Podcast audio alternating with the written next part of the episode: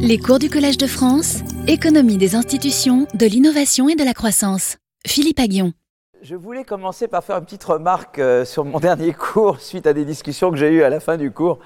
J'expliquais un peu le salaire des, des, directeurs d'entreprise, mais effectivement, si j'avais été à la tête, enfin, je, Dieu me garde, mais si j'avais été à la tête de, de Total Energy, je pense que j'aurais quand même euh, discuté engager vraiment une sérieuse enfin, discussion avec mes employés sur, le, sur les rémunérations. Quoi, voilà. Et euh, augmentation de salaire, j'aurais pris les devants davantage et j'aurais certainement aussi euh, soulevé la question de la participation. Quoi, voilà, de qu'est-ce que ça peut être l'actionnariat salarié, l'intéressement des salariés. Et je pense que c'est un vrai débat. Et, c'est vrai que chez nous, euh, chez nous, on ne le fait pas suffisamment. Moi, je me souviendrai toujours d'un j'étais allé à une, conférence et j'avais rencontré un patron suédois qui, avait repris, enfin la, compagnie avait, suédoise avait repris des dockers français euh, et, il devait faire des restructurations et il avait réuni les employés de, l'entreprise pour leur expliquer pourquoi il devait faire ce qu'il devait faire, discuter avec eux. Et, et, et il m'a raconté que les employés lui avaient dit, vous savez, ça nous est jamais arrivé de notre vie qu'on discute avec nous, quoi. Tu vois? Et, et, ça, je crois que c'est un des gros problèmes en France, c'est que euh, euh, il y, a, il y, a, une coupure. Souvent, les grands patrons viennent des grands corps, et j'ai rien contre les grands corps, et, et ils pensent que c'est un autre monde, quoi. Et les employés, tu vois, alors que souvent dans d'autres pays, les, les, les, les, directeurs sont des employés qui ont été promus et qui ont eu de la promotion interne, donc ils connaissent, quoi. Et il y a un vrai dialogue qui peut s'établir. Et je crois que chez nous, le grand problème, c'est que euh, y a ce manque de dialogue, voilà. Et je pense que les gens, en partie, les retraites, c'est que les gens veulent partir vite parce qu'ils sont pas heureux au travail, parce qu'il n'y a pas une bonne atmosphère, et et, alors qu'on peut avoir beaucoup plus des gens en leur disant qu'ils sont formidables. D'abord, ils le sont. Et euh, maintenant, on va plus me faire confiance quand je dis aux gens qui travaillent avec moi qu'ils sont super. Là, je crois que je fais une grosse gaffe là. Mais je pense vraiment, hein, je pense vraiment. Mon nez ne s'allonge pas quand je dis que je suis. J'ai une équipe formidable. Elle est vraiment formidable. Mais, euh, plutôt en disant à quelqu'un, t'es nul, tu, tu sais pas faire, etc. C'est un problème qu'on a même parmi nos politiques. Il y en a certains que je ne nommerai pas, qui sont réputés pour euh, ne pas savoir dire à, leurs collaborateurs que ce qu'ils font est bien, quoi. Et on ne peut pas devenir euh, Premier ministre ou Président de la République si on ne sait pas faire ça. Moi, c'est mon sentiment, mais bon, voilà. Bah, bon, je ne vais pas m'engager là-dedans, mais voilà, je vois que ça peut avoir... Well, I'm coming from, voilà. Euh, bon, je, je, donc j'ai parlé beaucoup du rôle des entreprises euh, dans l'innovation, d'accord? Et puis on a vu, je vous ai fait voir surtout euh, à l'occasion de ça, les travaux récents sur l'entrepreneuriat, sur l'effet de l'entreprise sur l'emploi, sur l'effet de l'entreprise sur les inégalités, sur le travail à la maison, euh, le working from home, qui sont vraiment des études très récentes sur des phénomènes qui ont lieu maintenant. Et d'ailleurs, le working from home, c'est un des problèmes. Beaucoup de gens restent chez eux parce qu'ils ne sont pas heureux sur le lieu de travail. Quoi. Alors, c'est bien de faire du working from home, mais on ne peut pas faire entièrement du working from home. Il faut quand même qu'il y ait des moments où tout le monde se réunit et on est un, espèce de collectif. Quoi. Voilà. Et enfin, tout ça, c'est intéressant. Ça peut, sur un... Voilà. Donc, je vous ai un petit peu parlé de l'entreprise dans, l'innovation et, et, des recherches récentes sur l'entreprise. Évidemment, je ne peux pas être exhaustif parce qu'il y a beaucoup de travaux, mais vous avez vu quand même des choses très récentes. Je vous ai présenté des choses qui ont été présentées dans les colloques vraiment récents sur le sujet. Et maintenant, vous savez, c'est donc je parle du triangle entreprise, État, euh, société civile. Donc j'ai parlé des entreprises pendant les trois premiers cours. Aujourd'hui, je vais vous parler du rôle de l'État, et la prochaine fois, je vous parlerai de la société civile, du rôle de la société civile. Et le dernier cours, ça sera sur la Chine, l'invention chinoise. Pourquoi les Chinois innovent beaucoup plus que ce qu'on pensait? C'est quand même un, mystère, voilà. Et donc on veut comprendre mieux. Donc voilà, rôle de l'État. Alors le, je vais organiser parce que là on a pas mal de, de travail aujourd'hui et euh, euh, voyez on a tout ça à faire, voyez? Donc là, euh, donc je vais d'abord vous parler du rôle de l'État euh, pour pour augmenter l'innovation d'un point de vue marge extensive. C'est-à-dire on a un certain nombre de chercheurs, d'ingénieurs et avec ce qu'on a, comment on peut augmenter le potentiel d'innovation. C'est ce que j'appelle la marge intensive. Et je parlerai de politique horizontale. Ce que j'appelle des politiques horizontales, c'est des politiques qui s'appliquent à tous les secteurs. Vous voyez, c'est pas, je ne cible pas plus euh, la cimenterie ou le, c'est des, c'est des politiques que j'appelle horizontales, d'accord? Et puis il y a les politiques qui sont verticales, qui sont plus ce qu'on appelle la politique industrielle, c'est-à-dire je cible certains secteurs d'activité, d'accord? Donc je parlerai de ça en, montrant, en, et à chaque fois c'est pour vous présenter des travaux récents, évidemment, hein Voilà. et ensuite, la deuxième partie, ça sera la marge extensive, c'est-à-dire comment faire en plus qu'il y, ait davantage de personnes qui puissent innover. Mais il y a deux marges essentielles. L'une, c'est l'immigration, et l'autre, c'est l'éducation. D'accord? Et puis euh, euh, après, je parlerai du rôle de l'État pour réorienter l'innovation. C'est-à-dire pas simplement qu'il y ait plus d'innovation, mais qu'il y ait également eh bien, davantage d'innovation plus verte, puisque bien, il, y a le, il y a Charles Merchek en ce moment. Donc, euh, comment on peut rendre l'innovation plus verte? Donc, je vous parlerai un petit peu. Et ce que je vous présenterai aujourd'hui, c'est vraiment, là, il y a un rapport. Jean Pisani va remettre un rapport à, Emmanuel, à, Elisabeth Borne, et dans ce qu'il va remettre, il va parler beaucoup de, des choses dont je vous parle aujourd'hui. Voilà. OK. Donc je, parle vais d'abord vous parler des marges intensives de l'innovation. Alors les politiques horizontales. Alors les politiques horizontales, c'est des politiques. Moi, je vous avais déjà parlé du crédit impôt recherche. Et je vous avais expliqué déjà que le crédit impôt recherche, le gros problème, c'est que 40%, près de plus de 35% du crédit impôt recherche va aux plus grosses entreprises qui, elles, de toute façon, feraient la recherche que, vous voyez, c'est essentiellement, voilà, ça ne, ça finance, en, gros, c'est en grande partie pour financer de la recherche qui se ferait déjà. Voilà. Et on ne donne pas assez aux PME innovantes qui, elles, euh, bénéficieraient grandement de ce crédit impôt recherche. Donc il y a tout un débat maintenant. Et vous savez, quand vous poussez une politique, vous devez revenir à la charge plusieurs fois, plusieurs fois, plusieurs fois. Mais je sens que maintenant, ça commence à percoler un petit peu l'idée qu'à enveloppe constante, il faut changer euh, euh, euh, la location du crédit impôt recherche. Voilà. Et davantage vers les petits, moins vers les gros, et moins vers du inframarginal, ce que je vous avais déjà expliqué. Donc je vous ai montré ce qui n'était pas bon. Mais maintenant, je vais quand même vous dire, il y a des choses qui ont marché quand même. Parce que Sarkozy, il avait fait un truc, c'était de déplafonner le crédit impôt recherche et de faire cette allocation un peu particulière. Mais d'un autre côté, il y a eu les, ce qu'on appelle les LABEX. Voilà.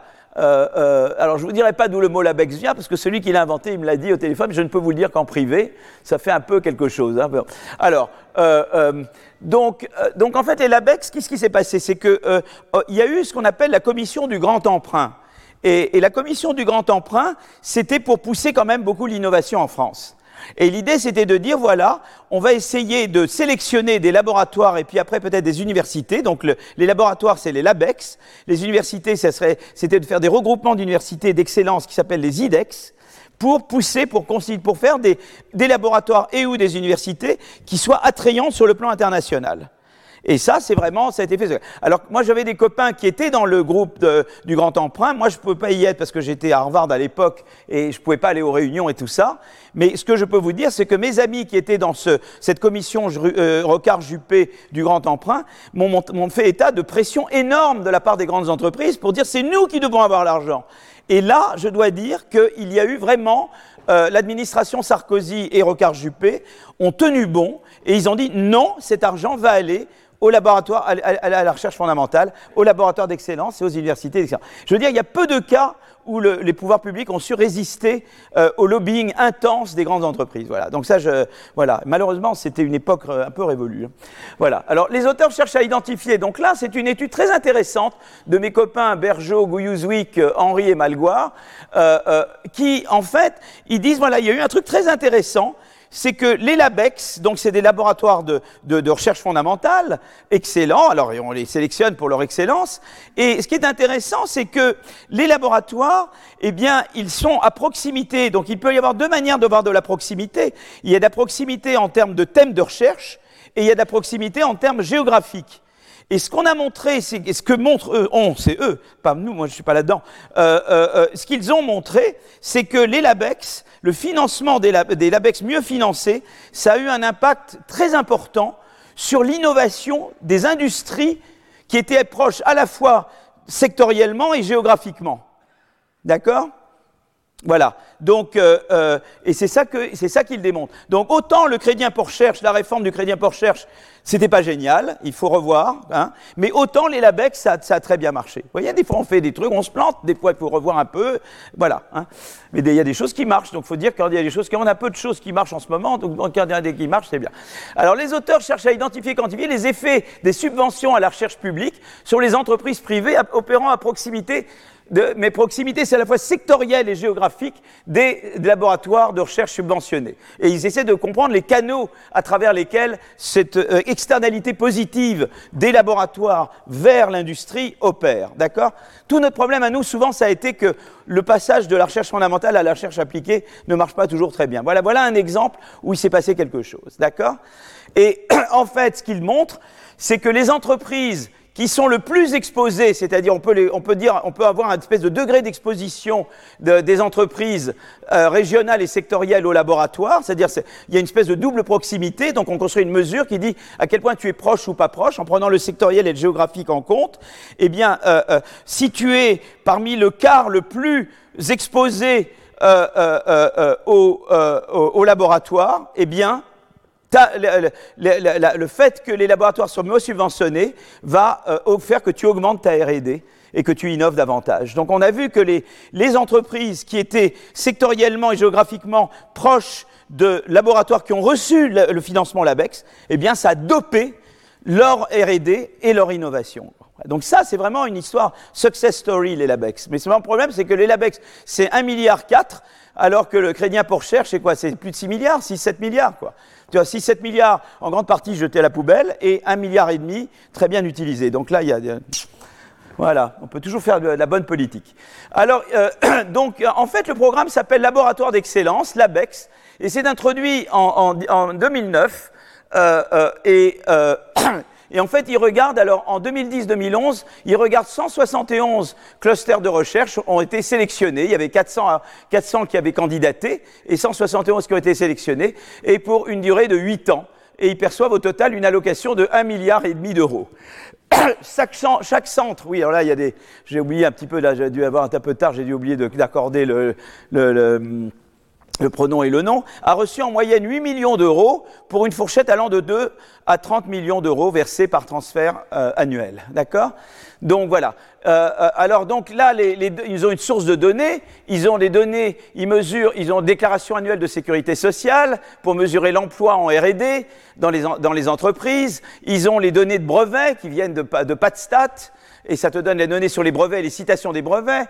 Ils ont des données qui leur permettent de mesurer les canaux de transmission, les crédits d'impôt à la R&D pour l'externalisation de la recherche par des laboratoires privés vers le public, des données sur les co-supervisions de, tests de doctorat entre laboratoires et industrie. Et euh, ils ont également des données sur la création de start-up de recherche et euh, de données de mobilité de travailleurs entre le secteur public et le secteur privé. Voilà, donc tout ça va être, être très, très utile. Et en fait, les auteurs cherchent à mesurer la réponse des entreprises privées. Donc ils ont besoin d'avoir une mesure d'exposition. Donc ce qu'ils vont faire, c'est qu'ils vont dire, voilà, j'ai euh, une entreprise, je vais regarder les LABEX qui sont dans la même région, dans la même zone d'emploi que l'entreprise. Déjà ça, c'est il y a ceux qui sont dans la même zone d'emploi et ceux qui ne sont pas dans la même zone d'emploi. Ça, c'est la proximité géographique. Et parmi ceux qui sont dans la même zone d'emploi, Comment je vais regarder la proximité sectorielle? C'est que je vais regarder les, citations des brevets du laboratoire et les citations des brevets de l'entreprise. Et si je vois que les domaines sont proches, je dirais qu'ils sont proches sectoriellement. Donc tu vois, je prends, euh, euh, donc des, j'ai une, entreprise qui est dans une zone d'emploi, je ne prends que les laboratoires qui sont dans cette zone géographique, et là, je regarde dans quelle mesure eh bien, les citations des brevets de l'entreprise sont similaires aux citations des brevets du laboratoire comme mesure de proximité sectorielle. Tu vois? D'accord? Alors, la mesure de ce donc voilà dépend à la fois de la proximité scientifique et de la proximité géographique. Scientifique, les auteurs mesurent à quel point les entreprises citent les publications académiques des laboratoires publics dans leurs brevets sur une échelle de 0 à 1. Géographique, la mesure d'exposition n'est calculée que pour les entreprises faisant partie d'une même zone d'emploi que les laboratoires. D'accord? Voilà. Donc, euh, euh, euh, donc en fait, maintenant, comment je, comment je calcule? C'est que, évidemment, dans une zone d'emploi, dans une zone d'emploi, eh bien, je peux avoir plusieurs. je peux, j'ai une zone d'emploi. Mon entreprise, elle est dans une zone d'emploi. D'accord? Donc là, j'ai la zone d'emploi. J'ai zone d'emploi. Mon entreprise, elle est là mais j'ai un LABEX qui est là, mais je peux peut-être avoir un autre LABEX qui est là. Et je fais la somme des indices d'exposition de tous les LABEX et ça me donne mon exposition de mon entreprise. Tu vois ce que je veux dire? Parce qu'il y a pu y avoir plusieurs LABEX qui, vont m'influencer. D'accord? Pas forcément un seul. Et donc j'agrège entre eux et ça me fait, pour chaque entreprise, j'ai un indice d'exposition. D'accord? Voilà, et on voit d'ailleurs, regardez là, les LABEX, ceux qui ont reçu les LABEX, vous voyez un petit peu? Alors évidemment, euh, vous avez Paris, Lyon, euh, les grandes métropoles, mais enfin vous avez quelques autres zones. Voyez un petit peu comment ça se passe. Comment, qui a reçu, qui a reçu les financements LABEX D'accord? Donc, alors maintenant, la méthode économétrique, c'est que ce que je vais faire, eh bien, la méthode économétrique, c'est que je vais en fait, j'ai un groupe de traitement et un groupe de contrôle. C'est comme en médecine, hein, d'accord? Donc, le groupe de contrôle, eh bien, c'est mes, euh, mes entreprises d'accord, qui qui sont, qui ont, euh, qui sont touchés par, euh, qui sont exposés à des labex. Et puis le groupe de contrôle, eh bien, c'est c'est les, les, les, secteurs et zones d'emploi qui sont connectés à des laboratoires non retenus. Vous voyez, c'est des, des entreprises appartenant à des secteurs et zones d'emploi où là, il n'y a aucun LABEX qui, a reçu des financements. Il peut y avoir des, laboratoires qui travaillent dans leur domaine, il y en a toujours, mais c'est des laboratoires qui n'ont pas eu le financement LABEX, vous comprenez? Donc il y a ceux qui sont qui ont autour d'eux des, laboratoires qui ont reçu le LABEX, ça c'est le groupe de traitement, et ceux qui ont autour d'eux des LABEX qui n'ont pas reçu le, ça c'est le groupe de contrôle, et je compare l'un à l'autre. D'accord? Qu'est-ce qui se passe dans ceux qui ont reçu, dans ceux qui ont, tu vois, qui sont exposés à des laboratoires qui ont reçu des financements LABEX, et ceux qui sont proches euh, euh, géographiquement et sectoriellement de, gens qui n'ont rien reçu du tout. D'accord? Voilà.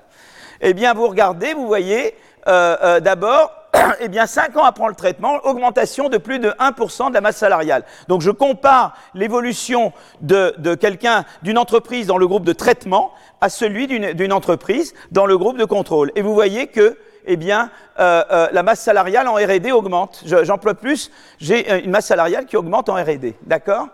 Euh, euh, et on peut regarder maintenant par quartile d'exposition, parce que parmi ceux qui sont dans le groupe de traitement, il y a des gens qui sont plus ou moins exposés. Et c'est particulièrement pour les plus exposés, qui est le quartile 4, que l'effet le, sur la R&D va être grand. Donc d'un côté, je compare quelqu'un qui, qui, bénéficie, qui a des laboratoires qui reçoivent de, de, financement à quelqu'un qui n'en reçoit pas, et parmi ceux qui en reçoivent, je regarde les différents quartiles, c'est-à-dire ceux qui sont très exposés ou un peu pas totalement exposés, et ceux qui sont très exposés, c'est-à-dire dont les laboratoires proches géographiquement et sectoriellement, c'est vrai où, là, enfin, dans, ils sont dans, parmi ceux dont les laboratoires qui reçoivent de l'argent sont très très proches d'eux en termes de, de, recherche, tu vois, eh bien là, euh, Là, si tu veux, tu vois que l'effet est plus grand. Donc les résultats indiquent que la masse salariale en R&D des entreprises augmente significativement après que des financements LABAX aient été attribués dans des clusters dans leur zone d'emploi. D'accord, l'amplitude de l'effet est importante. Après 5 ans, la masse salariale augmente de 20% pour le quartile des entreprises les plus exposées. Et cette augmentation provient à 80% d'une augmentation des heures travaillées et à 20% d'une augmentation du salaire horaire.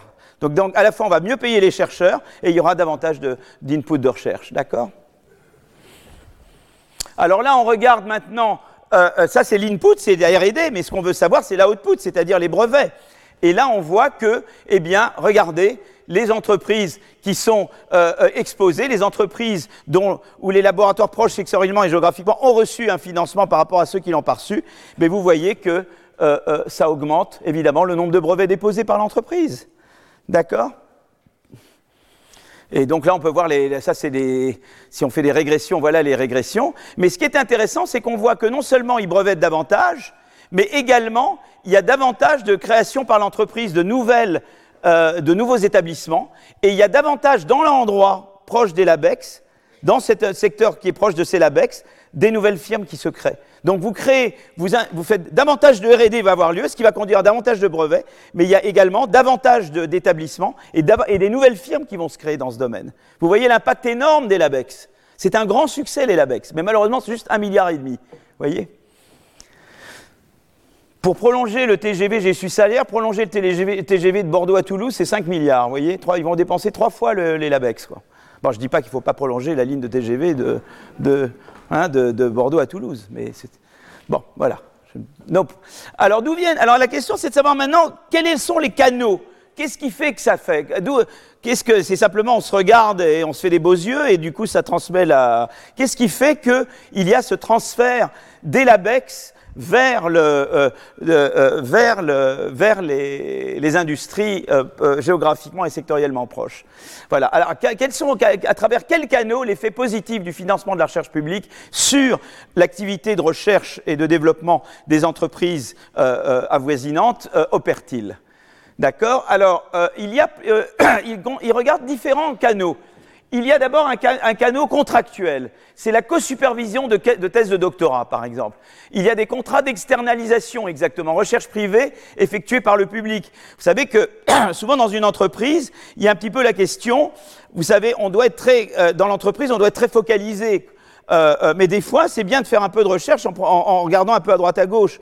Et donc, des fois, les entreprises, elles aiment bien externaliser un peu de leur recherche vers, vers l'université ou vers des laboratoires, parce que euh, freedom and openness, hein, la liberté et ouverture, c'est quelque chose qu'il y a dans, dans les laboratoires, qu'il y a moins dans l'entreprise. Et peut-être que l'entreprise, elle a besoin un petit peu de ça. Alors, elle peut pas le faire à l'intérieur de l'entreprise, elle l'externalise, elle, elle, elle, elle, elle, sous-traite à des, à des établissements publics. Ça, c'est un autre type de contrat. D'accord?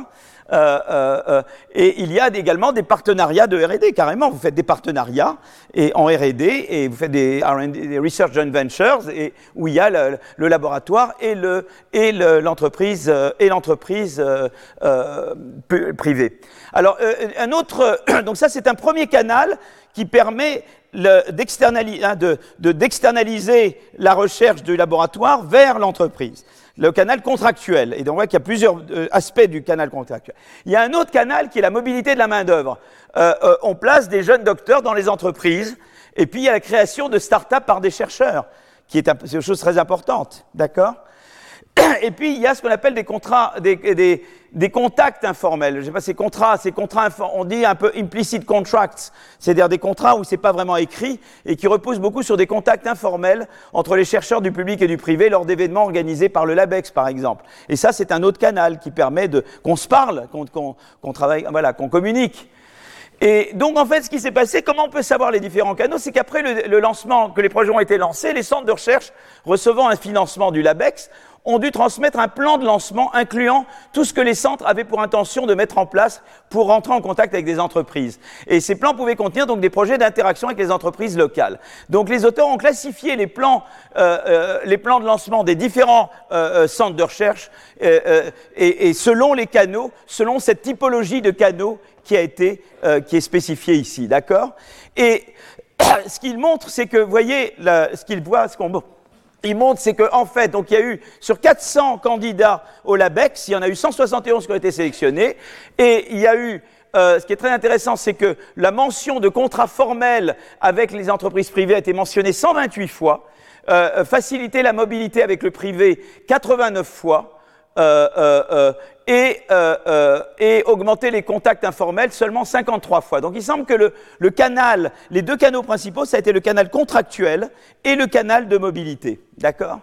Voilà. Et donc, on voit un petit peu chacun. Donc, euh, vous voyez, de- on voit les mobility channels, transfert de seniors académiques qui vont travailler dans l'entreprise, en partie au moins, transfert de chercheurs, euh, les, entreprises qui embauchent des jeunes, euh, des jeunes doctorants, d'accord. Euh, là, c'est ça c'est la mobility channel et le contracting channel, c'est ben, la, super, la co-supervision des académiques qui vont vraiment dans l'entreprise, des spin-offs, soit qui créent des, qui créent des, les spin-offs, ça veut dire que c'est des, ça c'est les chercheurs qui créent des entreprises, ce qu'on appelle un spin-off. Et outsourcing, c'est, simplement c'est les, entreprises qui, qui en fait sous-traitent, font sous-traiter par des, de- des laboratoires de, de- une partie de leur recherche. Vous voyez un peu les canaux. Et ce qui est merveilleux, c'est qu'ils peuvent, ils peuvent le, euh, le, ils peuvent le quantifier. Donc au total, ça, on voit que le financement a signifié des LABEX a, si- a en fait euh, incroyablement stimulé la recherche et le développement dans les entreprises avec des, des résultats très tangibles en matière de, de production de brevets, d'accord Et que, en fait, les, les principaux euh, que- euh, euh, canaux, ça a été les contrats. Le financement a conduit à une augmentation des co-supervisions de thèses de doctorat, une augmentation de la probabilité que des contrats soient signés avec des start-up universitaires et euh, que les entreprises externalisent leur recherche auprès de laboratoires publics. Également, il y a le, le canal mobilité. Le financement a conduit à une augmentation de la probabilité que des chercheurs soient transférés du public au privé que des jeunes docteurs soient embauchés dans le privé. Voilà. Donc, euh, ce papier, au total, montre une causalité euh, du financement LABEX, un, effet euh, causal du financement LABEX sur la R&D du secteur privé en France, et c'est passé donc essentiellement à la fois par la mobilité et, enfin, en tout cas de manière générale, par l'intensification des interactions entre centres de recherche publics et entreprises locales. Voilà. Donc évidemment, pour le rôle des politiques publiques, bah, le LABEX a été très efficace par rapport au crédit pour recherche. Donc voilà, c'est pas dire qu'il faut que le, LABEX remplace le crédit pour recherche, mais que c'est toujours important d'avoir de l'évaluation. On fait beaucoup de lois en France, on les évalue pas. C'est intéressant, on, fait, on fait très peu. On passe le temps à faire des nouvelles lois sans avoir évalué la précédente. C'est un gros problème qu'on a chez nous. Hmm. Voilà.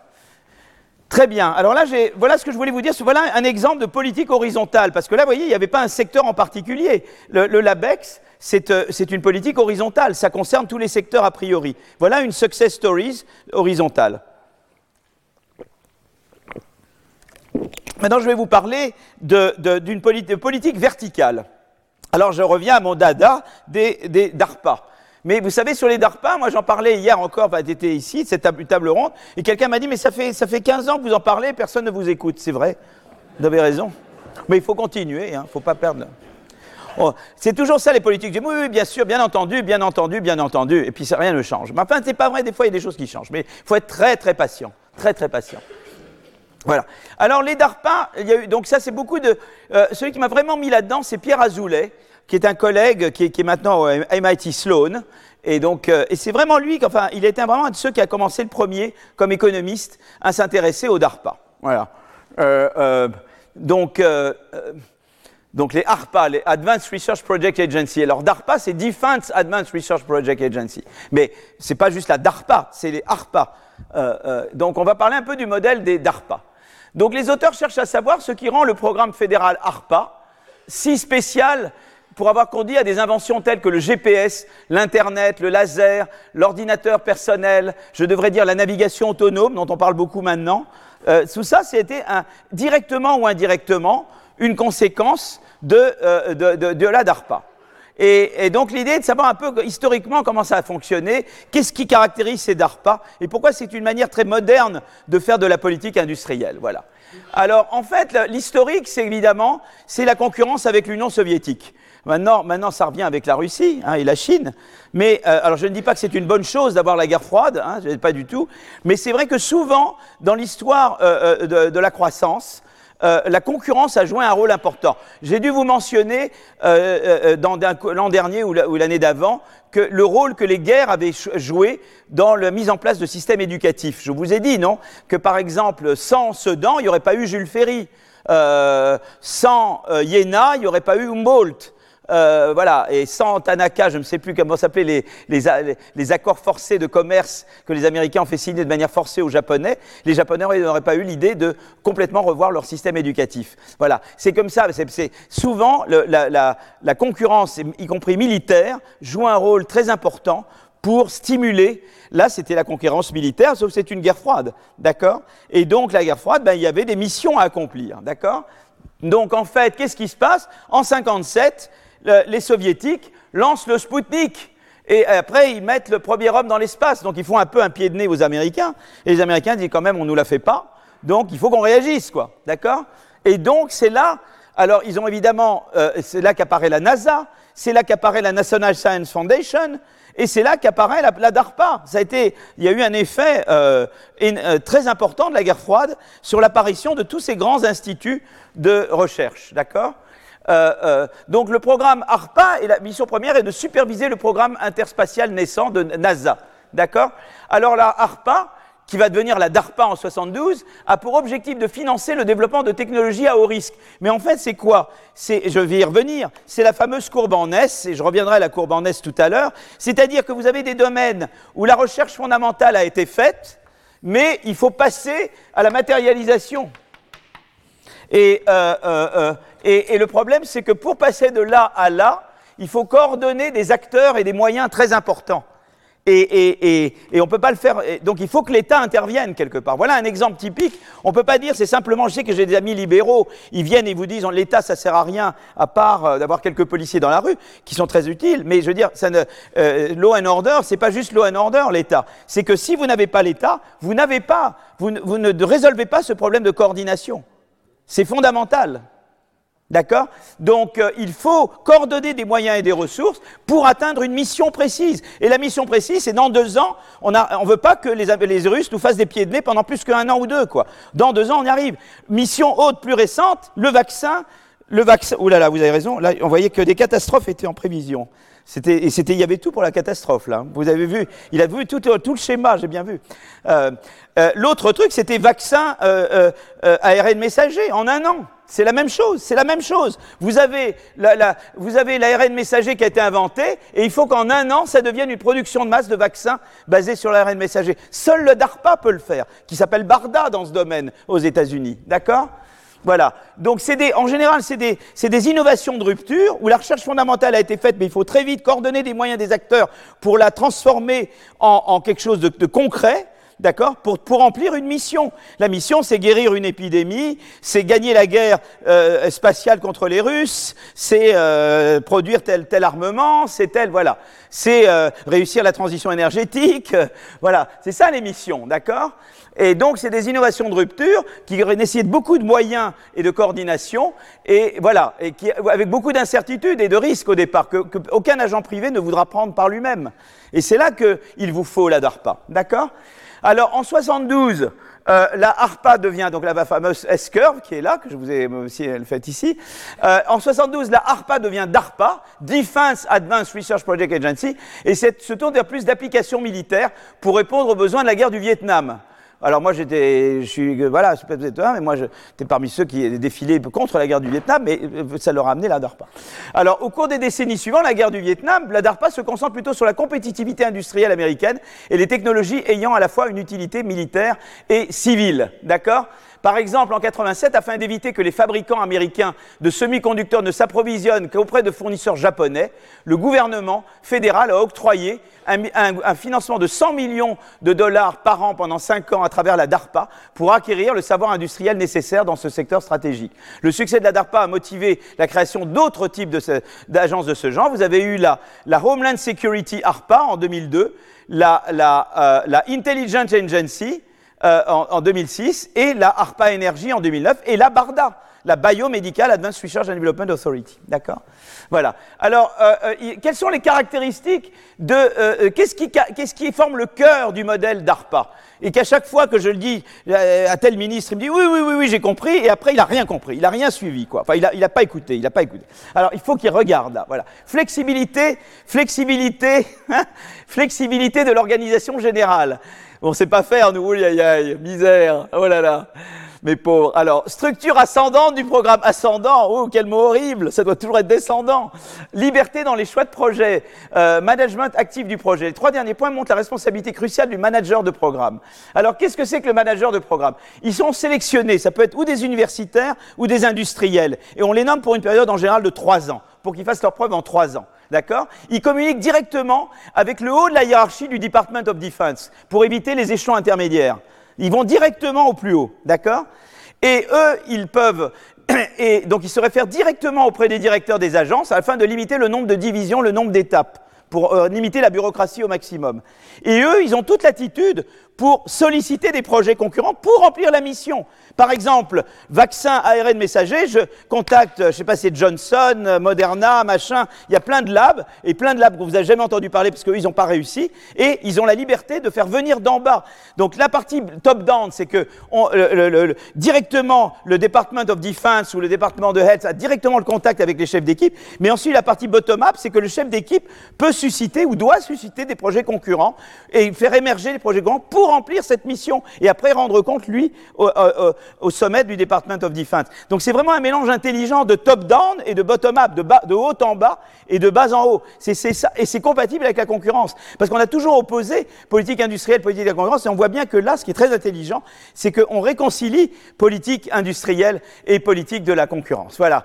Alors les managers sont recrutés sans répondre à tous les critères habituels de la fonction publique, parce que sinon on en est encore pour demain, d'accord?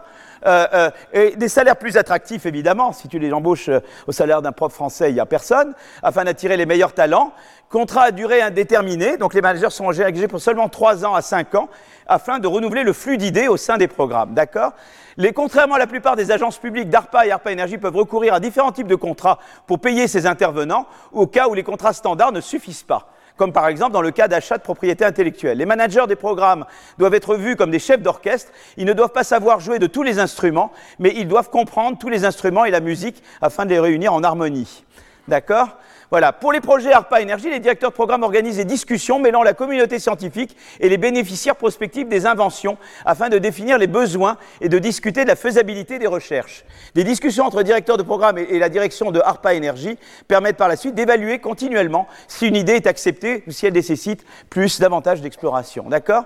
De la même manière, les managers des programmes d'ARPA sont constamment en liaison avec les militaires sur le terrain pour connaître leurs besoins en fonction de leur mission, ainsi qu'avec des scientifiques afin de discuter des technologies potentielles qui pourraient répondre à ces besoins. La structure ascendante des projets permet à la fois de mieux définir les besoins du terrain, ainsi que de mettre en relation des individus qui ne se seraient pas connus sans le projet, augmentant la probabilité que des idées révolutionnaires émergent. Les directeurs de programme peuvent choisir comment allouer leurs fonds au sein du programme. Un panel d'experts peut être appelé afin de noter la proposition technique d'un projet. Les directeurs de programme possèdent également de fortes latitudes en termes de sélection de projets et ne doivent pas seulement s'en tenir aux évaluations des experts. Très important, et vous allez voir l'importance que ça a, ça. D'accord? Voilà. Alors, vous voyez, là, déjà, on voit le truc très intéressant, c'est que euh, euh, vous voyez, il y a ici, ce, que vous montre ce, que vous montre ce, diagramme, c'est que, en fait, eh bien, euh, euh, euh, ça vous montre qu'en fait, il n'y a que 9, il n'y a que 9 sur 22 projets sélectionnés d'ARPA, seuls 9 se trouvaient parmi les 22 projets les mieux notés par les experts. Vous voyez? Donc, ils ont, pas, ils, ont, ils ont très peu suivi l'avis des experts. C'est intéressant, hein? De nombreux directeurs de programme indiquent qu'ils prêtent davantage d'attention aux commentaires qu'à la note moyenne des experts. Et ils essaient de trouver des complémentarités entre les projets qu'ils sélectionnent. La liberté dans la sélection des projets permet ainsi de limiter le biais contre la nouveauté qui prévaut souvent, euh, euh, euh, malheureusement, au sein de la communauté scientifique. Contrairement au fonctionnement du HHMI, vous vous souvenez, je vous ai parlé du Howard Hughes Medical Investigator. Je vous dis qu'ils ont pari sur des gens pour longtemps les chercheurs ici ont très peu de liberté concernant leurs sujets de recherche, parce que les sujets sont établis après concertation par le directeur du programme euh, euh, lorsqu'il crée le programme et choisit les sujets qu'il finance. Évidemment, là, c'est pas du tout un truc de recherche ouverte, parce que là, la recherche fondamentale, elle a été faite et il y a la mission à remplir. Donc, je peux pas dire moi, je vais faire n'importe quoi. Non, je dois m'inscrire dans la mission. C'est pas pareil la DARPA et le, et HHMI, c'est pour générer de la recherche fondamentale à un stade très, très, très peu avancé de la recherche. Tandis que là, la recherche fondamentale a été faite, le, le HHMI, il intervient très en amont, en bas du S. Tandis que là, vous êtes là, et, et donc là, vous êtes beaucoup davantage euh, focalisé, quoi. Donc euh, on n'est pas du tout dans le schéma HHMI. Et les, projets sont découpés en plusieurs étapes importantes, ce qu'on dit en anglais des milestones, dont l'échéance, les objectifs et les budgets sont susceptibles d'être mis à jour selon les résultats rapportés. Mais vous avez une mission, et c'est l'idée d'une mission. Est-ce que l'ai accompli, pas accompli? Est-ce que j'arrête? Est-ce que je continue? Est-ce que j'augmente? Etc. D'accord? Voilà. Alors là, je, euh, donc en fait, souvent, ce qui se passe, c'est que, euh, en fait, la plupart du temps, les projets eh bien, euh, euh, euh, qui devaient durer tant de temps, eh bien, leur durée est en général étendue. D'accord? En général, les, projets, voilà, ça dure plus longtemps que prévu. Quoi, voilà. Et donc, si, si, si, on étend déjà un projet, ça serait zéro. Ça, c'est les projets qui sont stoppés avant prématurément, mais en général, les projets sont continués au moins un petit peu, quoi. Voilà. Donc, plus que 50 pour la probabilité, plus que un demi, que les budgets et les échéances soient étendus. Donc ça c'est ça c'est la durée ça c'est la durée du projet. Elle est toujours vous voyez c'est davantage ça c'est ça c'est la distribution. Vous voyez que vous êtes en moyenne davantage à la droite de zéro et là aussi vous êtes en moyenne davantage à la droite de zéro. C'est-à-dire qu'il y a plus de chances que ça soit prolongé que raccourci quoi, que écourté, d'accord, et que le budget soit augmenté plutôt que réduit. Mais il, peut, y a des cas où c'est réduit et où c'est stoppé. Donc ils savent stopper des projets ces gens-là, d'accord? Voilà. Euh, quand c'est très mauvais, on arrête quoi. Ça, c'est formidable parce qu'en général, c'est des choses qu'on ne sait pas bien faire en politique industrielle. Quand on démarre des usines à gaz, on ne sait pas les arrêter. Eux, ils sont assez bons pour stopper des projets qui ne marchent pas. Voilà. Euh, euh, alors ici, vous voyez, on regarde un peu les projets d'ARPABLE. Il faut que vous ayez une courbe en S. Il faut qu'il y ait des frictions sur le marché pour les idées et la technologie, ça c'est la coordination entre les agents et les moyens, et il faut que vous ayez une mission. Et c'est à l'intersection des trois que vous avez l'ARPA. D'accord? Alors le modèle ARPA est adapté pour la recherche effectuée avec en tête euh, une utilité finale pratique, une mission, et non pas pour la recherche fondamentale trop en amont, c'est ce que je vous disais tout à l'heure. Le modèle est idéal pour les domaines techniques où résident des courbes en S naissantes. La technologie existe de base, mais elle est relativement inexplorée et il y a un grand potentiel d'amélioration. C'est pour ça qu'il faut coordonner les moyens et des acteurs. C'est pour l'expérimenter et pour la, la rendre opérationnelle. La ARPA est appropriée également quand il y a des frictions au cours des phases de développement, démonstration et déploiement à court d'échelle. Par exemple, une nouvelle technologie énergétique sans claire voie de commercialisation. Et c'est vraiment typiquement là que la ARPA est très important. Donc si vous voyez, on a, ça c'est, on classifie, si on fait un tableau, vous voyez, en termes de générer, de générer, de nouvelles idées, c'est l'investigateur qui initie ou c'est la mission qui, inspire. Euh, ça c'est le chercheur qui a l'idée ou c'est une mission. Ben, la ARPA, elle rentre du côté mission. Et en termes d'exécution de, projet, où c'est totalement à la liberté de, l'investigateur, ou c'est dans le cadre d'un programme, et la ARPA, c'est dans le cadre d'un programme. Donc la DARPA, si je fais un tableau là, alors que le HHMI, c'est le contraire. Tout est, c'est l'investigateur qui initie et il a toute liberté. On, parie sur lui. Quoi. Donc lui, évidemment, il est à l'autre bout, le HHMI, par rapport au ARPA d'ARPA. D'accord? Voilà un petit peu la, base du ARPA d'ARPA. Alors le ARPA d'ARPA, ça a été très bien, mais ce qui s'est passé, c'est que dans, en, domaine de défense, il y a eu des améliorations récentes. C'était peut-être un peu trop centralisé quand même. Et l'idée, c'était de dire, il y avait peut-être un peu trop de top-down et pas assez de bottom-up. Donc il y a eu du fine-tuning. Enfin, ils partaient déjà d'une très bonne base. Hein. Moi, j'aimerais bien qu'on parte de là où ils étaient. Hein. Donc, euh, euh, et donc, ce que va faire, euh, ce que, ce que John Van Drienen, mon collègue de LSI et ses collègues ont fait, c'est de dire, ben voilà, je, je, vais, je vais montrer, je vais analyser une expérience naturelle de création d'un programme plus ouvert pour la recherche militaire aux États-Unis. D'accord? Et alors, c'est la réforme de, de donc c'est un programme, c'est la US Air Force qui a SBIR. Alors SBIR, je ne sais plus ce que c'est les initiales de quoi c'est SBIR, mais enfin bon, ça je, voilà, on, on va voir après. Voilà, voilà, on l'a ici. Alors la US Air Force fait face à une baisse. Alors le gros problème, c'est qu'on va le voir tout à l'heure. En fait, on voit qu'au cours du temps, la US Air Force fait face à une baisse de son activité d'innovation. Et alors, elle lance en 2018 une réforme des contrats Small Business Innovation Research, voilà, appelée Open Topics. Et l'objectif étant d'attirer de nouvelles entreprises afin qu'elles proposent n'importe quelle technologie qui pourrait être utile pour la US Air Force dans un esprit bottom-up encore beaucoup plus. Quoi. Il y avait peut-être un peu trop de top-down. Quoi. avant, c'était trop eux qui disaient je veux ci, je veux ça. Et là, l'idée, c'est de dire je vous laisse venir avec des trucs et après, on verra. Tu vois? Euh, euh, en utilisant cette réforme, les auteurs, en, en prenant, donc ils vont regarder l'avant et l'après, hein, et ils vont regarder ceux qui ont été éligibles, ceux qui ont obtenu la, possibilité de développer euh, euh, le Open Programme, qui ont été sélectionnés dans les prix de, de Open par rapport à des gens aussi bons qui n'ont pas été sélectionnés, et ils vont voir, ils vont essayer de regarder si cette approche plus ouverte et moins centralisée, eh bien, euh, vous donne un regain de productivité de la recherche et développement dans le domaine de la USR. D'accord? Alors cette, cette, cette, cette figure est très intéressante. Je vais boire un petit peu d'eau.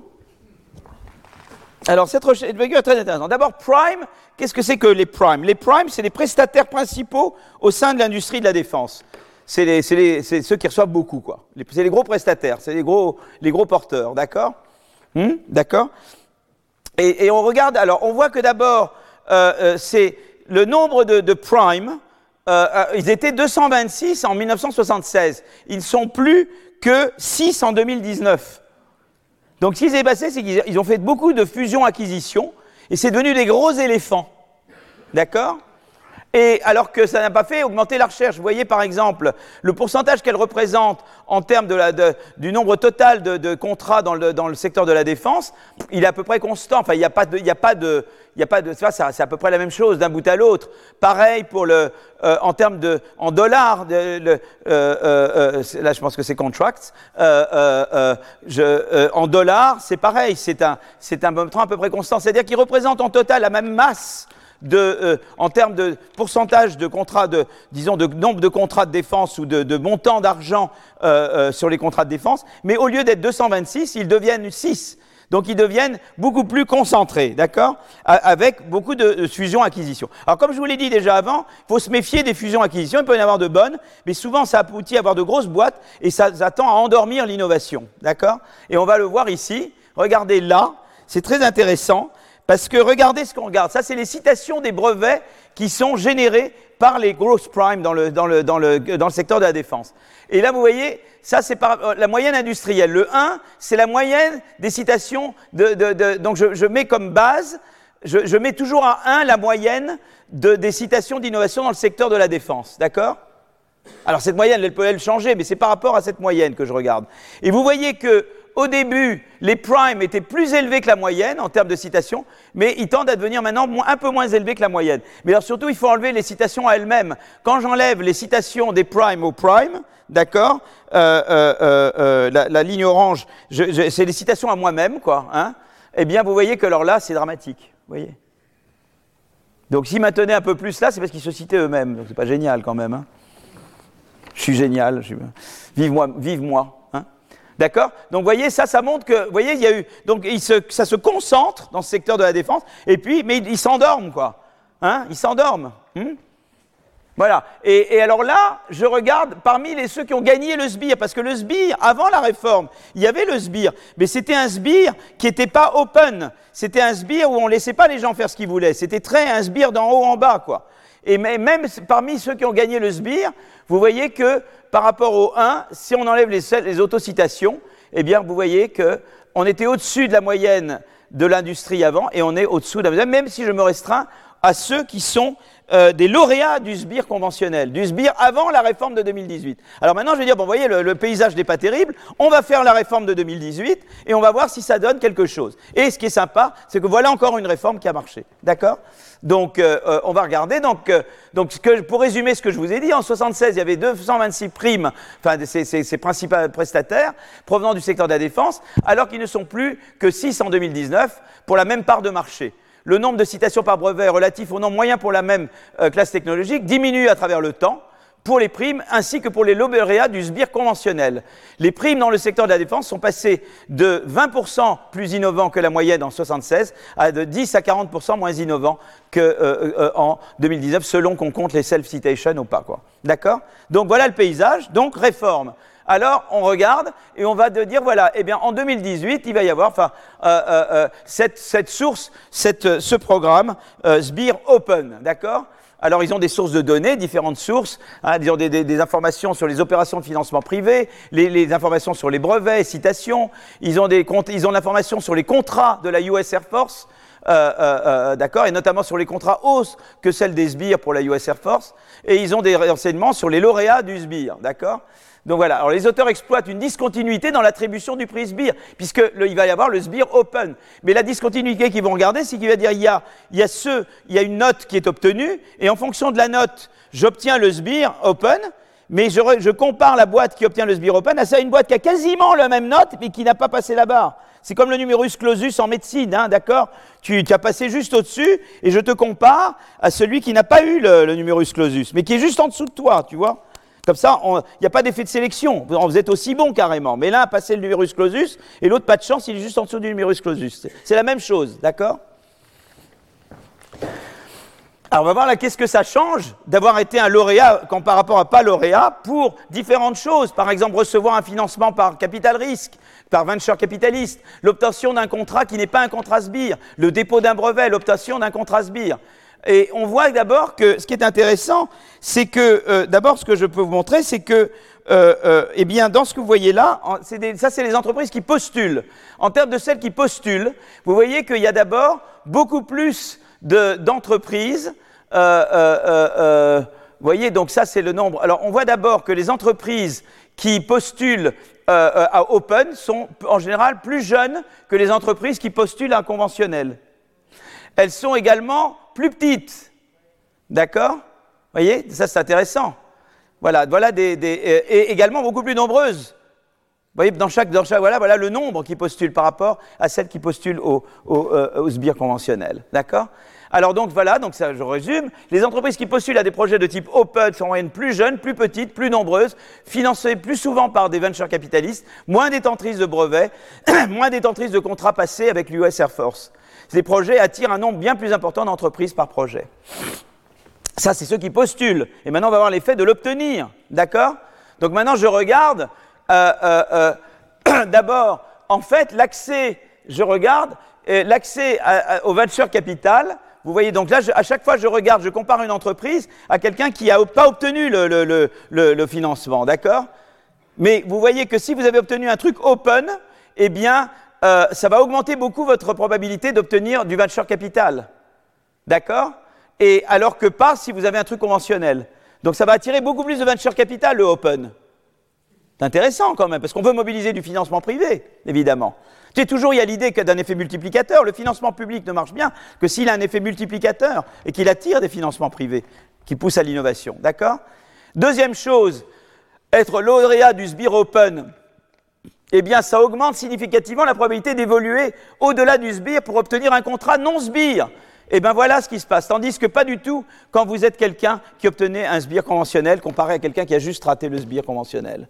D'accord Une autre chose, euh, euh, être lauréat du SBIR Open a un large effet positif sur la probabilité de déposer un brevet mais pas, quand vous êtes euh, euh, lauréat de sbire conventionnel, par rapport au cut-off en dessous, d'accord? Hein, Je compare à chaque fois celui qui est juste au-dessus du numerus clausus à celui qui est juste au-dessous du numerus clausus, pour, pour chacun des, concours, d'accord Ensuite, être lauréat du sbire n'a pas d'effet sur la probabilité de devenir à nouveau lauréat. Vous voyez, regardez, là, il n'y a pas d'effet. Tandis que quand vous avez été conventionnel une fois, vous restez conventionnel. Vous voyez ce que je veux dire? C'est-à-dire qu'on reprend les mêmes. Quoi. Le, un des gros problèmes de conventionnel, c'est que ça devient un entre-soi. Tandis que le SBIR euh, Open n'est pas un entre-soi. D'accord? Alors, alors maintenant, on peut penser, est-ce que c'est le fait que c'est un effet de sélection? Ben, En principe, non, puisqu'à chaque fois, j'ai comparé des entreprises juste au-dessus du numerus clausus à des entreprises juste au-dessous. Donc, normalement, j'ai purgé pour les effets de sélection, d'accord? Et en fait, les auteurs montrent que, euh, l'effet, effectivement, de sélection est négligeable, mais en fait, c'est, en fait le fait, c'est les, c'est les natures bottom-up, c'est-à-dire que le open, ça a, fait des, ça a sélectionné des idées qu'il n'y avait pas avant.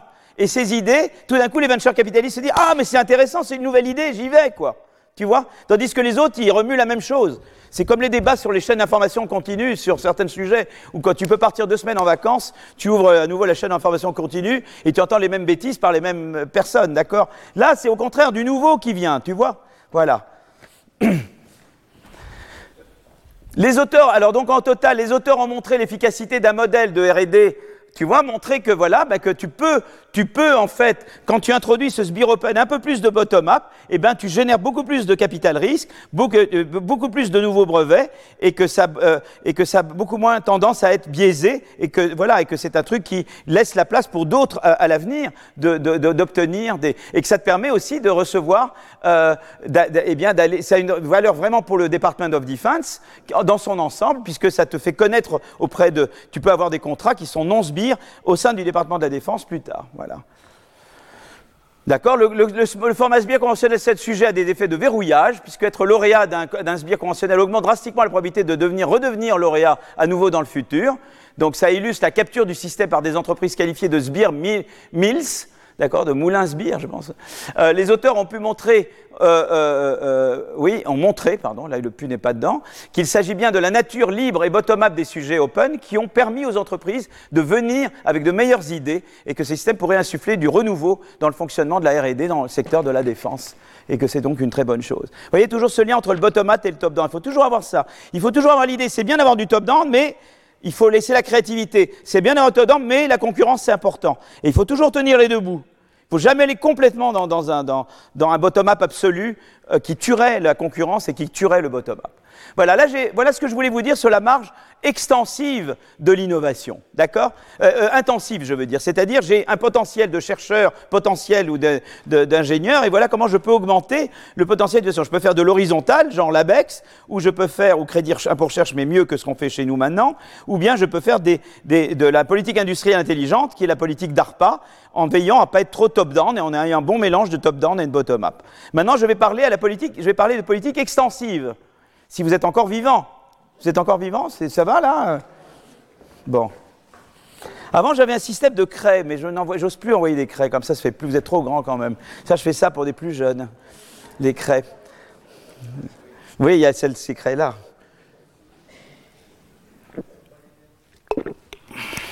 Voilà. Alors maintenant, les marges extensives. Alors je voudrais vous parler d'un premier sujet, qui est le sujet des politiques d'immigration. Alors je sais que c'est un sujet très délicat, mais c'est important de garder à l'esprit. Voilà. Donc là, je voudrais présenter différentes contributions à la recherche académique qui mettent en avant le caractère bénéfique que peut avoir une, politique intelligente d'immigration, voilà, qui soit une politique tournée d'immigration, à mon avis, choisie en partie, euh, certainement, et d'immigration euh, avec, avec insertion, quoi, en tout cas, voyez Voilà. Donc, euh, je vais vous montrer certaines figures. Alors, la première figure, euh, que je vous montre, c'est que euh, vous avez ici les, euh, les, flux de brevets aux États-Unis au cours du temps. Alors évidemment, ça, ça ne ça, ça compte pas. Je ne sais pas comment ça arrive à 1920. Ça, ça doit être un truc qui est, c'est une troncation. C'est que on n'a pas. Alors ça, c'est des données d'évolution de, brevets. oubliez cette partie-là. ce qui est intéressant, c'est qu'historiquement, vous avez, ça, c'est le flux d'immigrants. Vous voyez comment ça, ça, ça, c'est pas si différent, la courbe verte ici et la courbe noire là. Hein? C'est quand même pas assez intéressant. Et là, vous avez, ça c'est des flux, tandis que la courbe en rouge, c'est un stock. C'est-à-dire, c'est le, c'est un, c'est le, c'est le stock, c'est le nombre de, de, de, de, citoyens américains qui sont pas nés aux États-Unis, vous voyez, qui augmente. D'accord? Donc ça, c'est intéressant. C'est juste comme ça pour vous dire. C'est pas, ça ne montre rien, mais c'est ce qu'on appelle en anglais smoking gun c'est un pistolet qui fume, quoi. Un smoking gun. On n'a pas l'équivalent chez nous, smoking gun. Alors là, il y a, donc euh, très intéressant. Donc mes, mes, mes co-auteurs, euh, Lee, Peters et Arkolakis, voilà, ils te disent d'abord cette courbe est très intéressante parce que ça, ça te dit qu'est-ce qui se serait passé en termes de PIB par habitant si tu n'avais pas eu de euh, migrants du tout aux États-Unis si tu n'avais pas eu de migrants britanniques allemands avec les triangles et pas de migrants italiens, alors je peux, no, offense, voilà, je sens que. Euh, euh, donc voilà, donc ça, en tout cas, ils te disent pas de migrants du tout, tu aurais un PIB beaucoup plus petit, quoi. D'accord? Si les États-Unis avaient fermé complètement ses frontières à toute immigration en 1880, leur PIB par habitant aurait été 30% plus faible que le niveau observé. D'accord? Donc, euh, euh, et en moyenne, alors l'autre chose qui est intéressante, c'est qu'en moyenne, de 1880 à 1920, les immigrants européens, les immigrés européens, les, migrants en provenance d'Europe, installés aux États-Unis depuis au moins 10 ans, ont beaucoup plus innové que les natifs américains ou d'autres euh, migrants européens arrivés depuis peu. Vous voyez que là où tu innoves le plus, c'est que tu as migré et tu es et tu as migré depuis assez longtemps. Donc l'insertion, c'est important. Tu vois, il faut s'insérer. Ça, c'est très important. Voilà. Ça, c'est une chose euh, qu'on voit quand même ici de manière très intéressante. Donc, l'explication possible, c'est que les, migrants ont pu capitaliser sur les idées auxquelles ils ont été exposés dans leur pays d'origine en innovant, qu'une fois qu'ils ont été vraiment insérés dans l'économie américaine. Ceci nous montre l'importance majeure des politiques d'insertion qui permettent de mettre les, migrants dans une situation où ils peuvent vraiment, euh, euh, où ils peuvent vraiment capitaliser c'est pas capituler, c'est capitaliser, là, yo, là, là, là, là, là, là. Capituler. My God.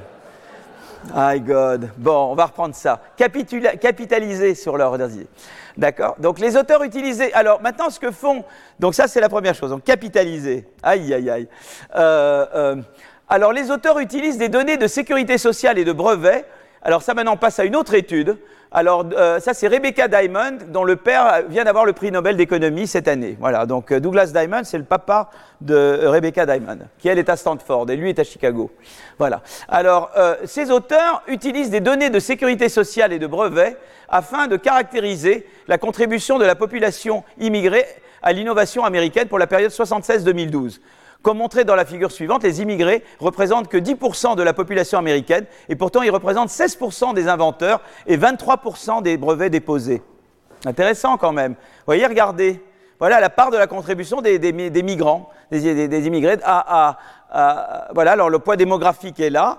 Voyez le poids en termes d'inventeurs, de brevets, de citations, de citations euh, normalisées, de, les meilleurs brevets la valeur de marché des brevets, tu vois, c'est beaucoup plus que leur poids dans la population. C'est intéressant de savoir ces choses-là. Hein.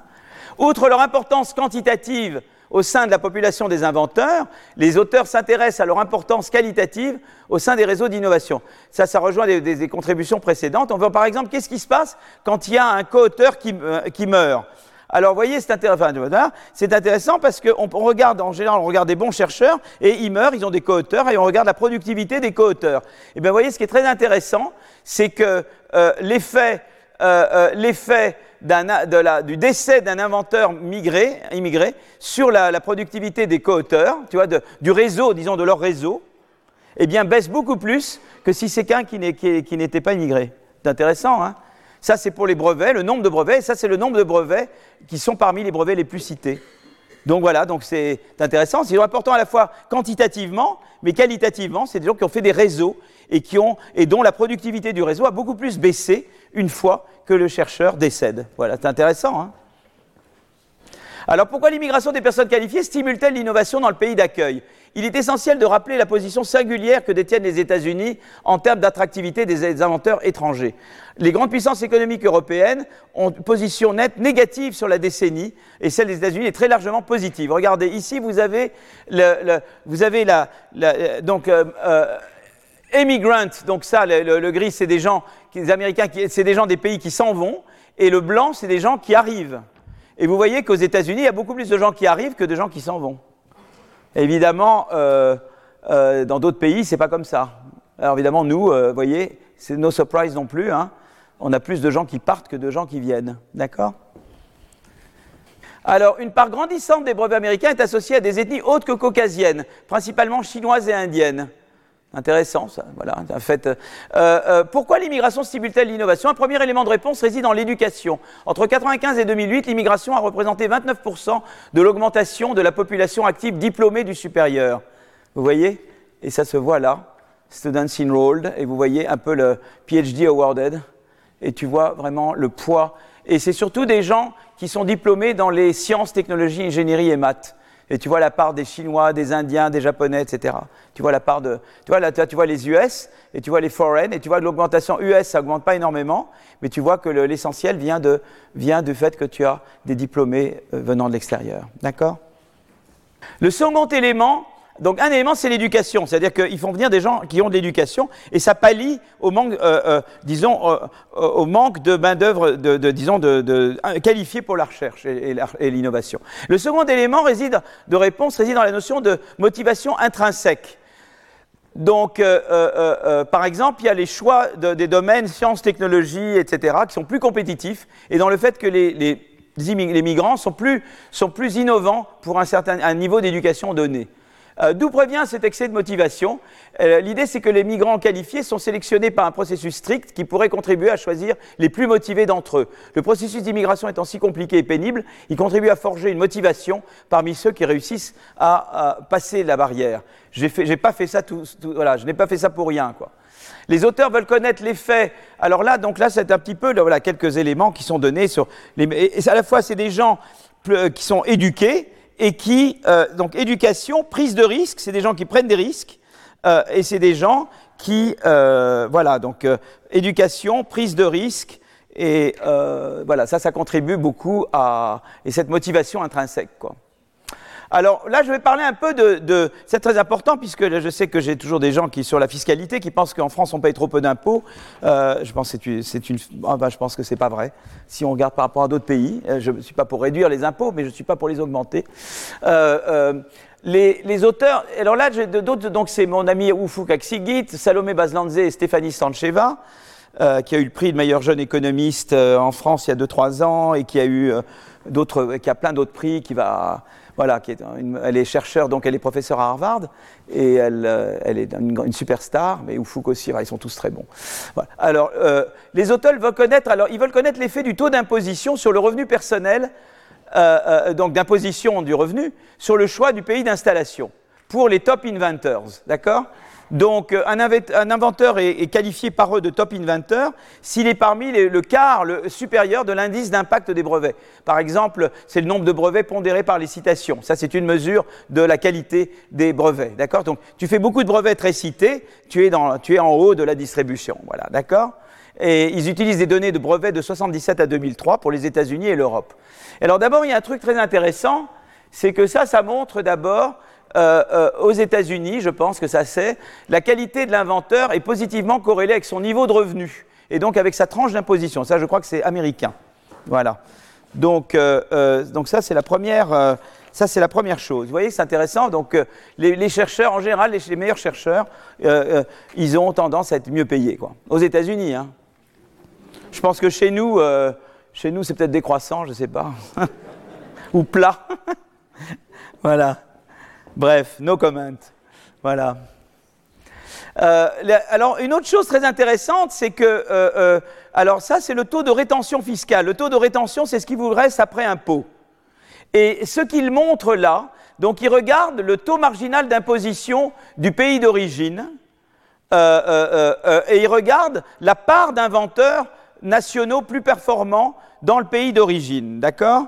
Et plus vous avez un taux de rétention fiscale élevé, c'est-à-dire plus, moins on vous impose que, euh, les revenus de l'innovation, plus vous avez, euh, eh bien, plus vous avez d'inventeurs performants parmi les inventeurs chez vous. C'est-à-dire que ce qui se passe, c'est qu'en gros, si vous mettez la taux de taxation, vous aurez toujours des chercheurs, mais vous aurez les plus mauvais, vous n'aurez pas les meilleurs. Voilà. C'est très simple. Hein. Vous voulez garder les bons chercheurs, ben, faites attention au taux d'imposition. Donc ça, je le dis parce que j'ai des collègues à Paris pour qui la recherche, l'innovation, l'entreprise, ça n'existe pas. Euh, il n'y a que des rentiers et que ça, ça n'existe pas. Quoi, voilà. Mais ça, ça produit de la croissance et du bien-être. Voilà. Euh, euh, à droite, c'est la propriété. Alors donc ça, évidemment, vous voyez que par contre, le taux d'imposition n'affecte pas la part des inventeurs pas, performants. Donc vous voulez, on veut se complaire dans la médiocrité, ben, on met le taux de taxation à 100%. Quoi. Hein. Voilà.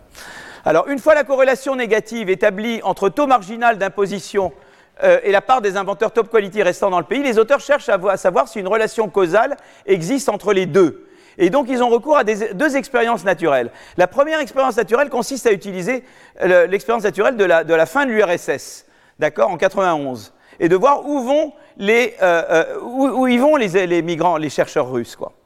Et, alors, vous voyez que il y a le avant et le après. Donc là, on est juste avant la chute de l'URSS, et vous voyez que là, euh, euh, eh bien évidemment, je, range les différents pays par le taux maximum d'imposition, hein, d'accord? Donc euh, voilà. Et vous voyez qu'à ce moment-là, eh bien, alors la, Suède est très au-dessus de la France à ce moment-là, mais la, la, Suède a fait une réforme au début des années 90 qui fait que la Suède maintenant est en dessous de la France, ou en tout cas pas plus élevée que la France. La Suède a fait une grosse réforme, la Suède elle est là maintenant. donc vous voyez qu'avant, évidemment, les Russes peuvent pas partir, donc ils vont nulle part. Quoi. D'accord Ça, c'est pour, tester que vous êtes encore réveillé. Je peux lancer la crêpe et je peux vous faire aussi les, petites, euh, petits trucs comme ça, là, non? Voilà. D'accord? Là, là a personne ne quitte, donc ça ne change rien. On a tous zéro russe, d'accord? Bon. Maintenant, hop, je, euh, fin de l'Union soviétique, qu'est-ce qui se passe? Ah Alors là, évidemment, euh, eh bien, ceux qui ont un taux maximum d'imposition qui est bas, ils attirent beaucoup les, Russes, quoi. Et puis nous, évidemment, euh, que dalle, quoi. Nous, rien du tout, quoi. Hein tu sais, il n'y a pas de miracle. Je veux dire, tu sais, c'est, c'est la fameuse courbe de l'affaire. C'est très important l'imposition parce que d'abord, il faut redistribuer, moi j'y crois beaucoup, il faut financer des services publics, il y a plein de choses à faire, mais si on met le taux d'imposition à 100%, eh bien, tu décourages la recherche, l'innovation et la, productivité, et donc tu as beaucoup moins de masse imposable. C'était le grand truc que les Suédois ont compris. Quand les Suédois ont, fait leur réforme fiscale dans les années 90, ils ont réduit, ils avaient des taux maximum de, taxation proches de 100%, ils ont mis des taux maximum raisonnables, et la masse, les revenus fiscal euh, euh, suédois a augmenté parce que évidemment les gens ont plus travaillé. Au lieu d'aller juste alors les musées c'est passionnant mais au lieu d'aller juste dans les musées ou de rester chez eux et de faire du jardinage ils ont travaillé davantage ont fait davantage. Et du coup le produit suédois a augmenté et donc le revenu fiscal a augmenté. Et donc on peut financer des services sociaux on peut financer plein de choses. Alors, les inventeurs russes ont choisi d'émigrer en priorité vers des pays avec des taux d'imposition maximaux sur les revenus les plus faibles. Euh, donc, eh bien, évidemment, c'est plus le pays euh, une baisse de alors donc euh, euh, d'émigrer vers des pays ayant des taux d'imposition plus faibles, c'est ça. Une baisse de ce taux pourrait-elle entraîner un afflux d'inventeurs étrangers? Alors là, c'est une autre expérience naturelle, c'est Reagan. Reagan prend conscience qu'il y a un problème, que, est, que les États-Unis sont en retard sur d'autres pays, et il décide, alors moi je ne suis pas là réganien, hein, je ne suis pas du tout pro-Reagan, mais je, on ils explorent les effets, donc en fait ils disent, voilà, ce qui se passe c'est que, eh bien, euh, euh, ils regardent la part d'inventeurs les plus performants, d'accord? Et, ils regardent en fait, ils font la chose suivante. Ils disent voilà, il y a euh, ici, ce qu'ils regardent, c'est la variation par rapport à l'année précédente du taux marginal d'imposition le plus élevé sur les revenus. Donc là, à peu près, donc ça c'est l'écart de taux marginal, donc les impôts baissaient très légèrement. Et ce que va faire, ce qui va se passer sous les années Reagan 86-88, il va y avoir une baisse beaucoup plus accélérée du taux marginal maximum. Et l'effet va être le. Et on regarde à ce moment-là l'effet que ça a sur la part des inventeurs étrangers les plus performants. Et vous voyez que là, il y a la courbe en pointillé, c'est l'évolution de cette part des inventeurs étrangers les plus performants s'il n'y avait pas eu s'il n'y avait pas eu le changement de taxation. C'est-à-dire qu'ils construisent, ils construisent euh, des États-Unis fictifs. C'est-à-dire, qu'est-ce qu'aurait été, c'est le contrefactuel, qu'est-ce qu'aurait été l'évolution américaine s'il n'y avait pas eu cette grosse baisse d'impôts? Eh bien, vous voyez que ça, ça aurait été l'évolution de la part des inventeurs étrangers, tandis qu'avec cette baisse d'impôts, elle a fortement augmenté. Donc ça, a eu cet effet-là. Alors, beaucoup d'effets négatifs, mais c'est vrai que cette baisse-là a eu aussi un effet de euh, stimuler l'innovation. Voilà. Donc en fait, un taux marginal d'imposition maximale plus faible attire significativement plus d'inventeurs de haute qualité, mais il ne faut pas oublier que le financement public de la recherche permet de stimuler l'innovation à la fois publique et privée, que les impôts servent à financer ces investissements publics. Donc moi, je ne suis pas du tout quelqu'un qui dit pas d'impôts, je suis quelqu'un qui dit faut faire de l'impôt, il faut pouvoir financer de la recherche publique, il faut qu'elle soit bien, bien financée. Si c'est pour faire du crédit pour recherche, autant aller à la pêche, d'accord, tel qu'il est maintenant. Donc il faut que ça soit bien fait pour des LABEX, pour des crédits pour recherche, pour une flexi-sécurité, pour euh, euh, des hôpitaux qui fonctionnent, pour une école qui marche bien. Là, il faut de l'imposition. Mais il faut s'assurer que les fonds publics sont bien gouvernés, ce qu'on ne sait pas faire nous. On donne de l'argent, on ne regarde jamais la gouvernance. D'accord? Donc ça, c'est très important. Donc je ne pense pas qu'il ne faut pas d'impôt. Mais à un moment donné, au-delà d'un certain seuil, il faut faire attention que l'impôt peut décourager euh, l'innovation et ne, plus attirer les meilleurs chercheurs, etc. Et c'est là qu'il faut un compromis, quoi. C'est là qu'il faut le juste milieu, comme on dit. Hein. Voilà. Donc l'immigration des économies développeurs provenant des pays pauvres développement ne doit pas priver les pays d'origine d'individus qualifiés, ça c'est évidemment l'autre problème. Idéalement, les, migrants devraient pouvoir retourner dans leur pays d'origine, ce qui permettrait un meilleur transfert de connaissances et de technologies, facilitant le rattrapage des économies moins développées. Il y a évidemment tout ce problème qu'on veut attirer des gens très talentueux d'autres pays, mais on veut pouvoir aussi qu'ils contribuent au développement de leur pays également. Voilà. Donc là, ça c'est une première politique euh, extensive. Donc la première, c'est Donc en fait, si vous voulez, au total, l'immigration, quand il y a des gens qui vous disent immigration zéro, c'est une, une sottise parce qu'on a besoin de, euh, euh, et je vais vous montrer à nouveau pourquoi on a besoin de, de, migration, parce que l'immigration est stimulante, c'est-à-dire si on fait une immigration intelligente, comme les Canadiens savent le faire, comme les Américains savent le faire, plus ou moins, on peut toujours critiquer, mais ils ont cette politique de carte verte qui marche quand même pas mal, eh bien on arrive à renouveler sans arrêt et de faire venir des gens éduqués qui prennent des risques et qui, et qui euh, en permanence défient les gens en place. Quoi. Et ça, c'est très stimulant. Moi, je voyais dans les, dans les classes de, dans, dans les cours de PhD eh ben, les Américains, ils devaient faire face à la concurrence, notamment des Français qui étaient très bons. Les Français sont toujours parmi les meilleurs, très compétitifs, ou d'autres nationalités, et ça les oblige eux-mêmes à faire mieux. Donc l'immigration est quelque chose de très positif. Le tout, c'est de bien, le gérer. Il faut le, faire intelligemment. Et il y a évidemment toute la question de, comment gérer, comment qui, comment choisir, comment gérer, comment gouverner la politique d'immigration, comment investir dedans, dans l'insertion. Et donc ça, c'est évidemment un domaine énorme que je ne traite pas là. Mais on voit que quand même, il y a quelque chose qui s'appelle politique d'immigration. Dire euh, l'immigration zéro, c'est vraiment euh, totalement négligé, c'est vraiment être dans un autre monde. Quoi. Euh, les pays qui sont des pays qui, qui, voilà, qui très, très actifs, comme les États-Unis, ont énormément bénéficié d'avoir sans arrêt une politique intelligente d'immigration.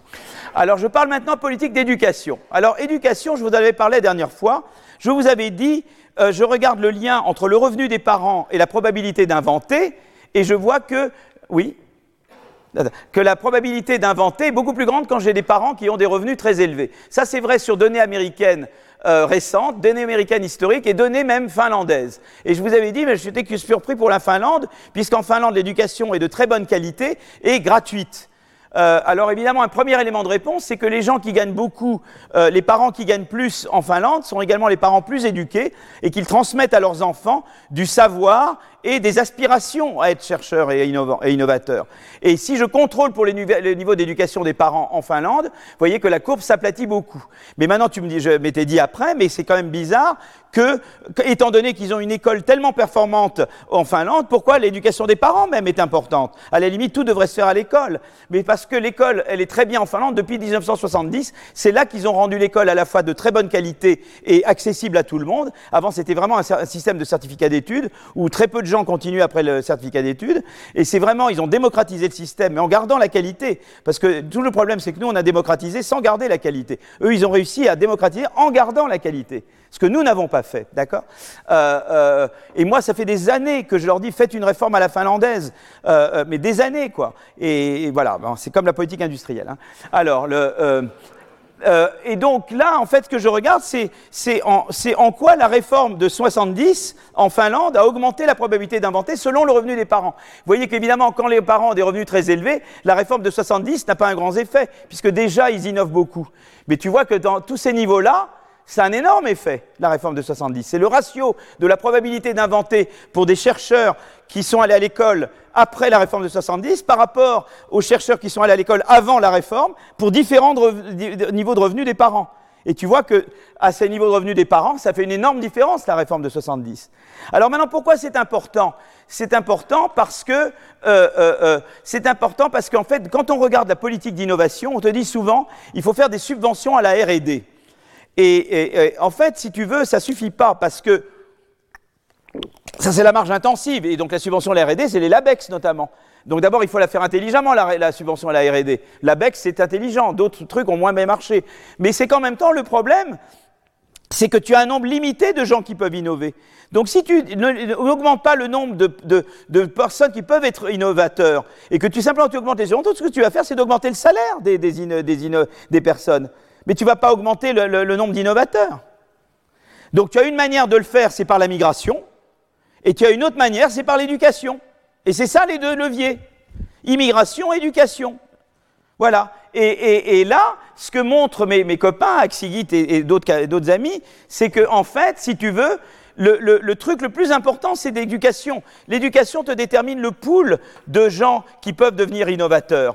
Et ensuite, tu passes à RD subsidies, c'est-à-dire que ce que tu fais, c'est que l'éducation, elle te détermine combien de gens pourraient être candidats à être innovants. Mais ensuite, ils ont peut-être envie de faire autre chose. S'ils sont payés mal ou ils sont en mauvaises conditions. Et c'est là que les subventions peuvent les encourager. Donc tu dois d'abord avoir de l'éducation et après tu mets des LABEX. Mais si tu mets des LABEX sans éducation, ça ne te fera rien parce que le nombre de chercheurs est très limité à ce moment-là. Tu dois d'abord dire éducation pour augmenter le pool et ensuite tu veux être sûr que ce pool va aller vraiment dans l'innovation et pas d'affaire de la finance ou autre chose, et là, c'est là que euh, euh, financer la recherche, etc., devient important. Mais le socle, c'est l'éducation. Si tu n'as pas l'éducation comme socle, tu ne peux rien faire par ailleurs. Tu vois, tu peux mettre toutes les, les subventions à la R&D que tu veux, tu n'auras aucun effet. Et c'est ça que eux montrent de manière évidente. Et pourquoi? Parce que si tu te reposes uniquement sur les subventions, ce qui se passe, tu vois, par exemple, ce qui s'est passé, c'est que euh, euh, ce qui s'est passé, c'est que, tu vois, quand ils ont, en Danemark, ils ont augmenté enrollment. Donc, pour augmenter le nombre de chercheurs possibles, ce qu'ils ont fait, c'est qu'ils ont dit davantage de gens peuvent, peuvent faire des doctorats. D'accord? Mais alors, été très bien. Ils ont, ils ont augmenté le enrollment. Mais ce que tu regardes, c'est que tu regardes, par exemple, en termes, alors, ils ont des mesures de QI. Alors, le QI, c'est que c'est un côté culturel, un côté pas culturel, parce que les gens font leur service militaire et donc ils peuvent mesurer le QI des, des, des, des hommes là-bas. D'accord? Donc, ils regardent le QI moyen, mais tu peux regarder d'autres choses, des mesures de performance. Et tu vois que, évidemment, tu embauches plus de gens, mais évidemment, le QI, tu prends d'abord les meilleurs et après, ça baisse là. Tu vois ce que je veux dire? Donc, ce que ça veut dire, c'est que tu dois tu dois, euh, euh, tu peux pas juste te dire je vais au niveau du doctorat et j'ouvre les universités. Tu dois avoir un socle éducatif meilleur. Et puis tu peux aussi te reposer sur une politique intelligente d'immigration pour augmenter davantage encore le pool. Et tu vois bien comment les trucs s'articulent, quoi. Tu as ta politique de, de, de subvention R&D intelligente, mais en socle, tu dois avoir une politique intelligente d'éducation et une politique intelligente d'immigration, qui est une autre marge, pour te donner un pool de gens très capables. Et c'est comme ça que l'extensif est le socle de l'intensif, tu vois. Voilà, donc là, il y a la, il y a la, COP, euh, la COP 27 en ce moment, enfin, qui vient de se terminer, ou pas, enfin, les chefs d'État sont, en tout cas, eux, sont quittés.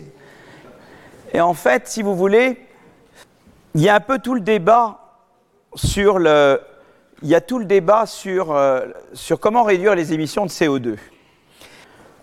Une façon, évidemment, c'est de réduire l'activité économique, la décroissance, la fameuse décroissance. Euh, voilà, on est nostalgique.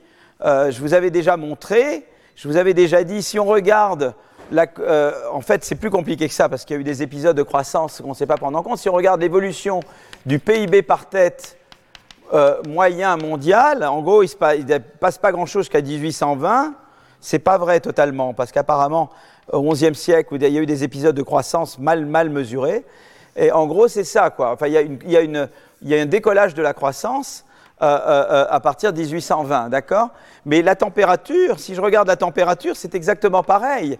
Je regarde la température mondiale et, elle est essentiellement il n'y a pas beaucoup de variations. Alors là, je regarde depuis peut-être l'an zéro, je sais pas moi, hein, pas, pas euh, avant les dinosaures, mais euh, et c'est pareil, quoi. Et c'est à peu près au même moment, 1820-1850, euh, que la température commence à augmenter. Donc on sait qu'historiquement, évidemment, l'augmentation de la température, elle coïncide avec l'augmentation de la croissance. C'est-à-dire ça, c'est un fait. Quoi.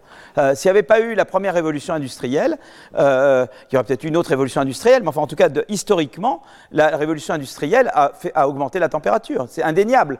Donc si vous voulez, historiquement, les partisans de la décroissance peuvent se, dire, voilà, à côté, il y a quand même une évidence historique qui est quand même euh, troublante. Et, je, le montrerai tout à l'heure, mais et les Chinois euh, et les Indiens voient euh, leur, leur, leurs émissions de CO2 augmenter très vite à partir du moment où la croissance commence. C'est-à-dire, Deng Xiaoping, il fait de la croissance, mais il fait augmenter les émissions de CO2 chinoises. Et pareil, Rajiv Gandhi, quand il fait ses réformes en Inde qui dopent la croissance indienne, c'est très bien, mais ça augmente les émissions de CO2 indiennes.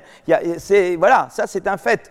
Donc la question, c'est qu'évidemment, il y a une, des manières de, euh, et ça je vais revenir à ça, mais je vais le montrer déjà à l'avance, euh, il y a plusieurs façons, si vous voulez, de, de, de regarder les choses. C'est-à-dire que les émissions de CO2, ben, il, y a, euh, euh, il y a les émissions de CO2, si vous voulez, par, euh, par euh, le NRG, c'est quoi déjà?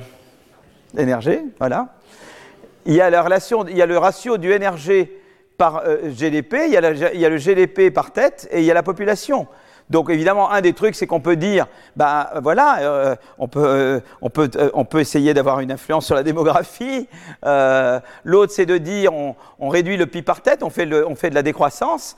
Et l'autre, si vous voulez, c'est euh, l'autre, c'est un, c'est un, c'est un, c'est une combinaison de deux choses. C'est une combinaison de, c'est une combinaison de, de augmenter l'efficience énergétique c'est-à-dire par, euh, hein, euh, par, tâche que je fais, j'ai besoin de moins d'énergie. Mais l'autre, c'est de dire euh, l'énergie, je la décarbone. Tu vois, je peux dire j'utilise moins d'énergie, je décarbone euh, l'énergie, je réduis la population ou je réduis la productivité. Tu vois ce que je veux dire? Voilà les marches sur lesquelles tu peux jouer. Alors ça veut dire que effectivement, si tu décides que tu veux pas revenir, mais on sait qu'en même temps, euh, euh, on sait qu'en même temps, la, croissance a permis, par exemple, une, une augmentation extraordinaire de l'espérance de vie. Euh, sans la croissance, il n'y aurait pas eu.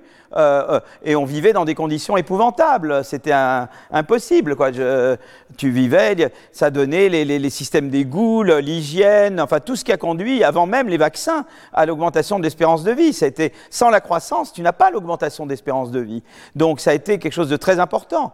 Euh, et, de, la qualité de la vie. On travaille beaucoup moins que, que, les gens travaillaient avant. On fait des travaux beaucoup moins pénibles. Je veux dire, maintenant, il y a, la pénibilité du travail s'est fortement réduite grâce au progrès technique. Donc l'innovation, la croissance par l'innovation a permis euh, à nos vies de s'améliorer incroyablement. On vit plus longtemps et on vit plus agréablement. Et, on peut faire beaucoup plus de choses. Et on a beaucoup plus de temps pour les loisirs. Avant, les gens n'avaient pas de temps pour les loisirs.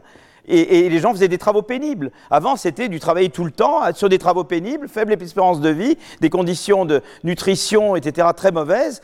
Et donc le développement a permis tout ça. Donc l'idée, c'est qu'on a besoin de l'innovation pour augmenter, pas la quantité, mais on a besoin de l'innovation pour augmenter la qualité de notre vie et en continuellement, pour améliorer nos vies continuellement. Mais euh, euh, donc on ne veut pas jouer sur la décroissance, mais ce qu'on veut, c'est de dire voilà, on a deux marges, c'est de réduire la, disons, la quantité de CO2 par, euh, par unité d'énergie produite, et puis on veut économiser l'énergie. C'est ça un peu les deux, les deux manières qu'on veut faire.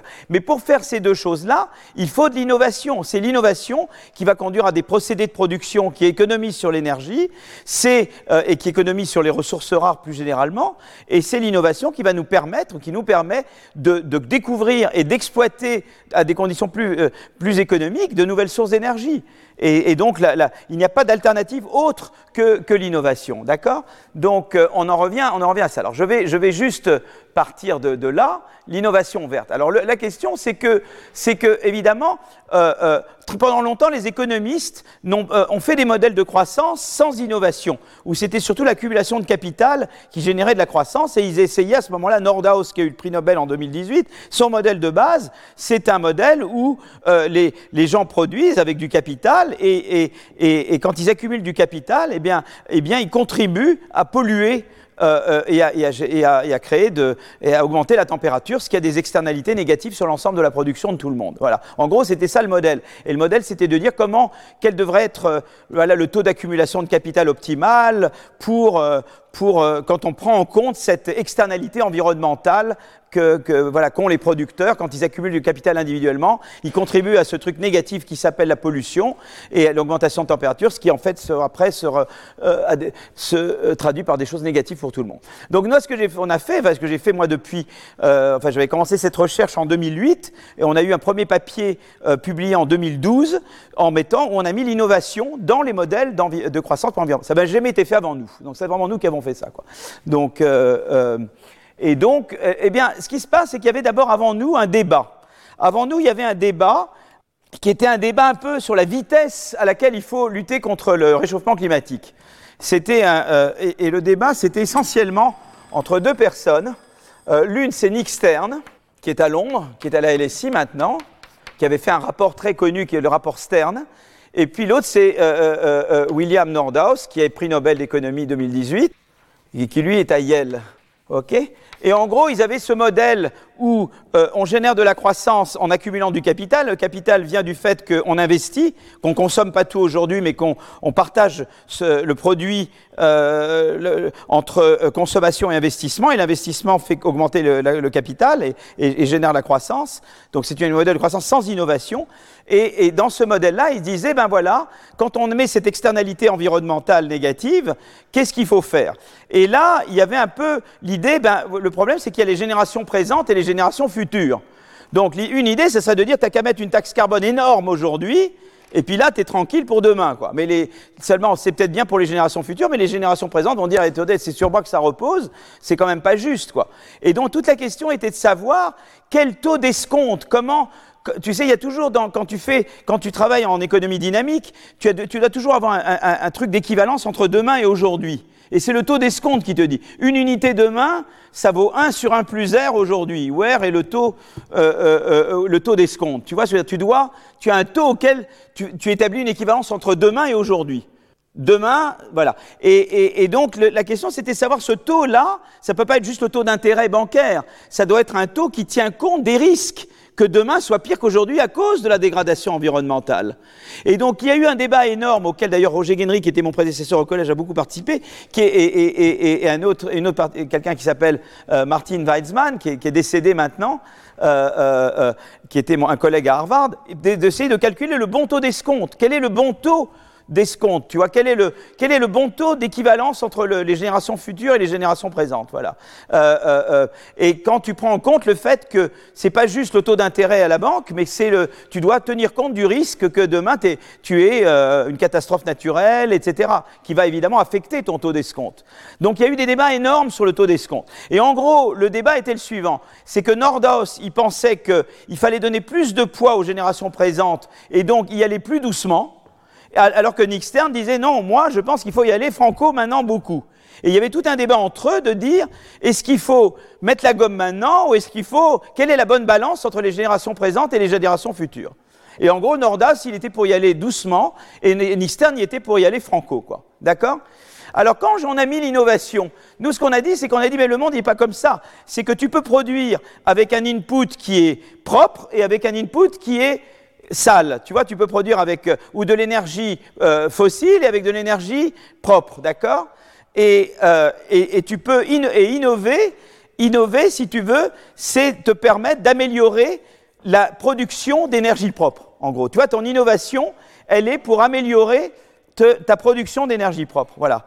Te la rendre moins chère que l'énergie sale. Tu as, tu as un input qui est sale, un input qui est propre. Tu augmentes ta productivité dans la production de l'input propre.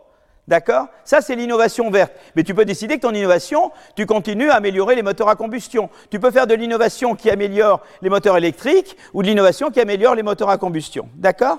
Et, donc voilà. Donc nous on dit qu'est-ce qu'on fait nous? Nous la croissance, elle vient pas tant de l'accumulation de capital que d'innovation qui améliore l'une ou l'autre des procédés de production, qui les rend plus productifs. D'accord? C'est ça qu'on fait nous. On introduit cette innovation là comme source de croissance. À ce moment-là, à partir du moment où euh, euh, euh, on introduit ça, eh bien, on dit que donc on est dans un monde où il y a l'État et les entreprises. Mais nous, souvenez-vous qu'on résonne dans un monde de triangle. pour le moment, il n'y a pas la société civile, mais on va y arriver. Que nous, dans notre monde à nous, il y a les entreprises, le marché qui innove, et il y a l'État qui, alors nous, on en est à l'État aujourd'hui, alors après, il y aura euh, la société civile, dont je parlerai un tout petit peu à la fin du cours d'aujourd'hui, mais surtout la prochaine fois. Mais il y a surtout l'État qui régule. L'État peut décider de réguler, mais c'est les entreprises qui innovent. Donc les entreprises, elles peuvent innover, elles peuvent décider d'innover dans les technologies qui produisent l'input propre ou l'énergie propre, ou elles peuvent décider d'innover dans les technologies qui produisent l'input euh, polluant ou la, source d'énergie polluante, d'accord? Et elles peuvent elles-mêmes décider ça. Seulement l'État, ce qu'il peut faire, c'est qu'il peut essayer de réorienter le changement technique des entreprises, d'accord? Donc l'idée, c'est de savoir maintenant, on est dans un monde comme ça où la croissance est générée par de l'innovation, c'est les entreprises qui décident si elles vont aller plus vers l'input propre ou sur l'input sale, et on a l'État qui est là.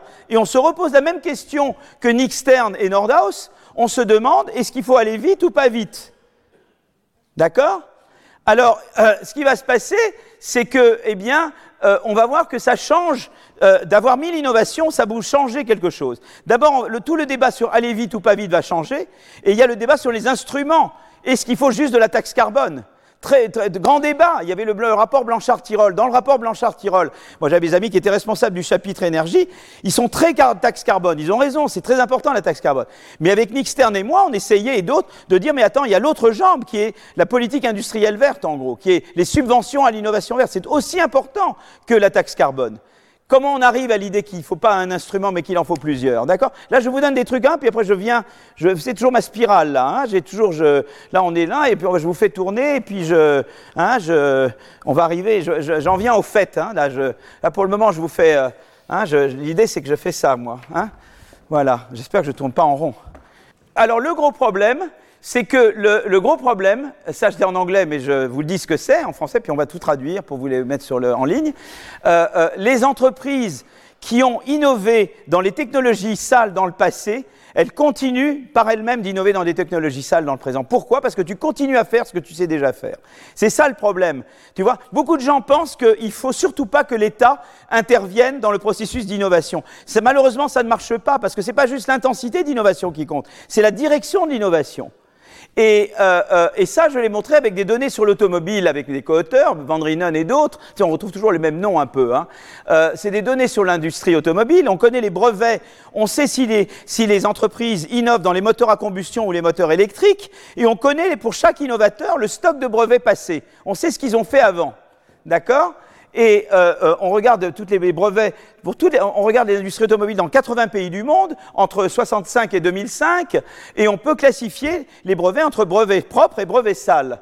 D'accord? Et là, euh, euh, eh bien, on voit qu'il y a des brevets, tu vois, ça c'est une classification IPC, les brevets électriques, voilà, tous les, on peut faire breveter sur des, sur des, tu vois, sur des, des, tu vois, des, technologies de voitures électriques et puis on va vers les voitures à combustion. Tu vois, tu vois différents, différents c'est des, innovations qui affectent, tu vois, ces différents composants des voitures électriques ou hybrides ou à moteur à combustion. D'accord?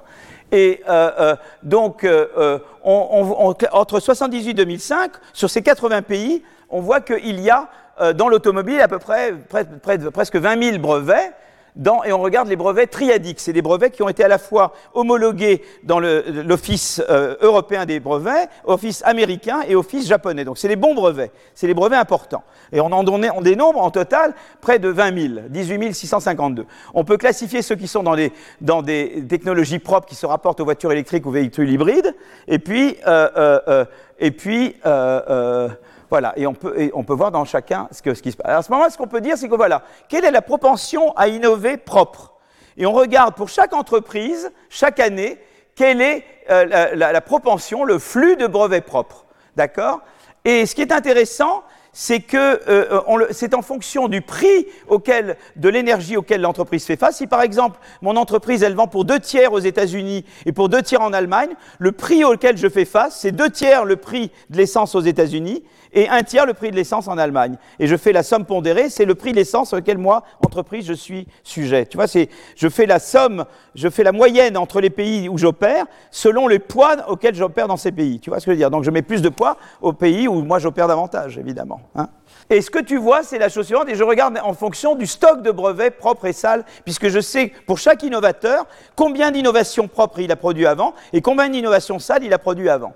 Et ce que tu vois, c'est la chose suivante. D'abord, tu vois que euh, euh, plus tu mets le prix euh, plus tu augmentes, tu mets la taxe carbone. Donc la taxe carbone, c'est un instrument, c'est indéniable. La taxe carbone, augmente ta propension à innover propre et, réduit la propension à innover sale. Donc tu vois le plus ici et le moins ici. Bah, c'est évident, quand tu augmentes la taxe carbone, tu réduis le marché pour des innovations sales. Moins de gens vont acheter des voitures à essence, donc c'est moins profitable d'innover dans ce qui est les composants des voitures à essence et c'est plus profitable d'innover dans les... Donc la taxe carbone, c'est un instrument, mais ce n'est pas le seul instrument. Et alors l'autre chose qui est importante, c'est que quand tu as fait beaucoup de propres avant, stock clean, c'est-à-dire le nombre d'innovations propres que tu as faites, ça a une influence très importante sur le nombre euh, d'innovations propres que tu fais maintenant. Tu vois? Tandis que tes innovations propres euh, dans le passé n'ont aucune influence sur tes innovations sales aujourd'hui. Mais par exemple, tes innovations sales hier ont beaucoup plus d'influence sur les innovations sales d'aujourd'hui qu'elles n'ont d'influence sur tes innovations propres. Donc tu vois vraiment qu'il y a à la fois la taxe carbone ça te joue bien, mais d'un autre côté, tu as ce phénomène de dépendance au sentier. Les entreprises qui ont innové davantage dans les technologies sales dans le passé, d'elles-mêmes, spontanément, vont continuer d'innover dans des technologies sales. D'où l'importance du rôle de l'État pour rediriger le changement technique vers les technologies propres. Un des instruments, c'est la taxe carbone. Mais ce n'est pas le seul instrument. D'accord? Et alors donc on a deux choses en fait. C'est que, en fait, ce qui se passe, c'est qu'il y a deux choses. D'abord, il y a la vitesse, et après, il y a le nombre d'instruments. Alors, je voudrais parler d'abord de la vitesse. Euh, euh, en fait, dans un monde comme celui-là, même avec le taux d'escompte de Nordhaus, je veux agir tout de suite. Parce que si je n'agis pas maintenant, les entreprises, elles vont continuer d'innover dans les technologies sales. Et pour les obliger après à innover dans les technologies propres, parce que ce que ça veut dire intervenir? Ça veut dire tu arrêtes d'innover dans le sale, Évidemment, tu es meilleur dans le sale, donc toi, de spontanément, tu ferais du sale. Ce que je vais te faire, c'est que je vais te bloquer sur l'innovation sale et je vais t'obliger à n'innover que sur le propre jusqu'à ce que tu deviennes aussi bon au propre que tu étais au sale. Une fois que tu seras meilleur au propre qu'au sale, je peux m'arrêter parce que de toi-même, tu vas innover en propre. Parce que le truc où tu seras le meilleur sera la technologie propre. Mais si j'attends, si j'attends, ça veut dire que tu continues d'innover dans la technologie sale, donc le gap entre ce que tu fais en salle et ce que tu fais en propre va augmenter. Et donc quand je devrais intervenir, je devrais intervenir plus longtemps. Et là, pendant la période où j'interviens, je t'oblige à faire un truc où t'es pas bon, donc je réduis la croissance. Ceux qui pensent qu'on peut faire de la transition énergétique sans réduire la croissance, c'est pas vrai. Si je, vous, êtes, vous êtes très bon à faire des technologies sales et, je vous, et des moteurs à combustion, je vous oblige à faire des moteurs électriques, vous êtes très mauvais, pendant toute une période d'adaptation, la croissance va être ralentie.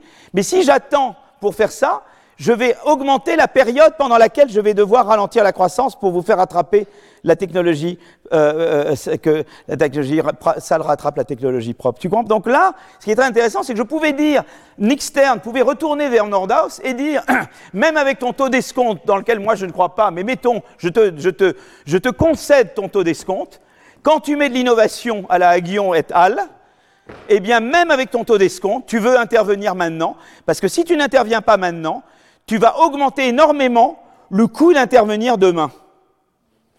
Et ça, c'est tout le débat sur la dette publique. Intervenir maintenant, ça veut dire faire de la dette publique. Parce que quand on va passer à des technologies propres, induire les technologies propres, c'est des coûts en capital, c'est de, de, la dette publique. Mais la dette qu'on laisse à nos enfants, c'est pas juste de la dette monétaire, c'est de la dette environnementale. Si je réduis, pour réduire la dette publique, je retarde des investissements comme ça, ça va obliger les générations futures à investir encore beaucoup plus, et donc, en fait, au lieu de laisser une dette moins grande à mes générations futures, je laisse une dette plus grande. Donc, tu, vois, tu changes complètement ton approche à la dette publique. Tu dois regarder la dette monétaire et la dette environnementale ensemble. Tu peux plus les dissocier maintenant. Et tu vois, là, j'ai mon ami Jean Pisani, il, va, remet ce, ce, rapport à Elisabeth Borne sur la macroéconomie de la transition énergétique. C'est sur ça, quoi. Tu dois faire ces investissements, tu as ta dette publique, mais si tu les retardes, tu vas devoir faire encore beaucoup plus demain. Donc tu dois repenser Maastricht, tu dois repenser la dette publique. Tu ne peux plus l'avoir euh, à travers les, petites lorgnettes de M. Abeille d'avant. Tu vois ce que je veux dire? Tu dois, tu dois changer ton approche à la dette publique. Parce que tu dois regarder la dette environnementale en même temps. Ça, c'est crucial. Donc le fait de dire à M. Nordhaus, même avec votre taux d'escompte, il faut agir tout de suite, ça veut dire agir tout de suite, c'est vrai que c'est faire de la dette, mais c'est de la dette qui va réduire la dette environnementale et qui donc au total va réduire le, le, fardeau de dette que tu imposes aux générations futures. C'est une manière totalement nouvelle. Ça veut dire que tu refais la macroéconomie en mettant la transition énergétique à la base. Tu vois Vous voyez comment ça marche? Voilà. Donc déjà, avec le taux d'escompte de... Euh, et tu vois que ça, on regarde, c'est des, des, équivalents de, de, consommation par année. Tu vois, tu regardes ce qui est le, le bien-être, disons, et tu évalues le bien-être en, en, équivalent consommation par année. Si je retarde, ça c'est le taux d'escompte de, euh, de, Nick Stern qui est ici. Euh et ça, c'est le taux d'escompte de Nordhaus. Mais tu vois que même avec le taux d'escompte de Nordhaus, tu, as, tu, tu perds beaucoup à retarder euh, euh, l'intervention. Tu vois Donc, no, donc Nixter peut dire à Nordhaus, ton idée qu'il faut y aller graduellement, ou très graduellement comme tu le dis, c'est pas vrai, même avec ton taux d'escompte. D'accord? Donc ça, c'est la première idée. La deuxième idée, c'est que en, en, économie publique, en général, quand il y a une externalité, quelque chose que les individus prennent pas en compte, il faut un instrument d'intervention. Ici, il y a deux externalités quand tu mets de l'innovation. Tu as l'externalité environnementale. Je ne prends pas en compte que quand je produis, je pollue et que c'est mauvais pour tout le monde. Mais je ne prends pas en compte non plus l'externalité en termes de technologie.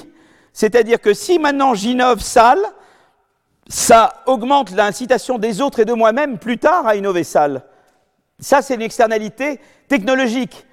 Comme j'ai deux externalités, il me faut au moins deux instruments. Il faut la taxe carbone et la subvention à l'innovation verte. Tu as besoin des deux.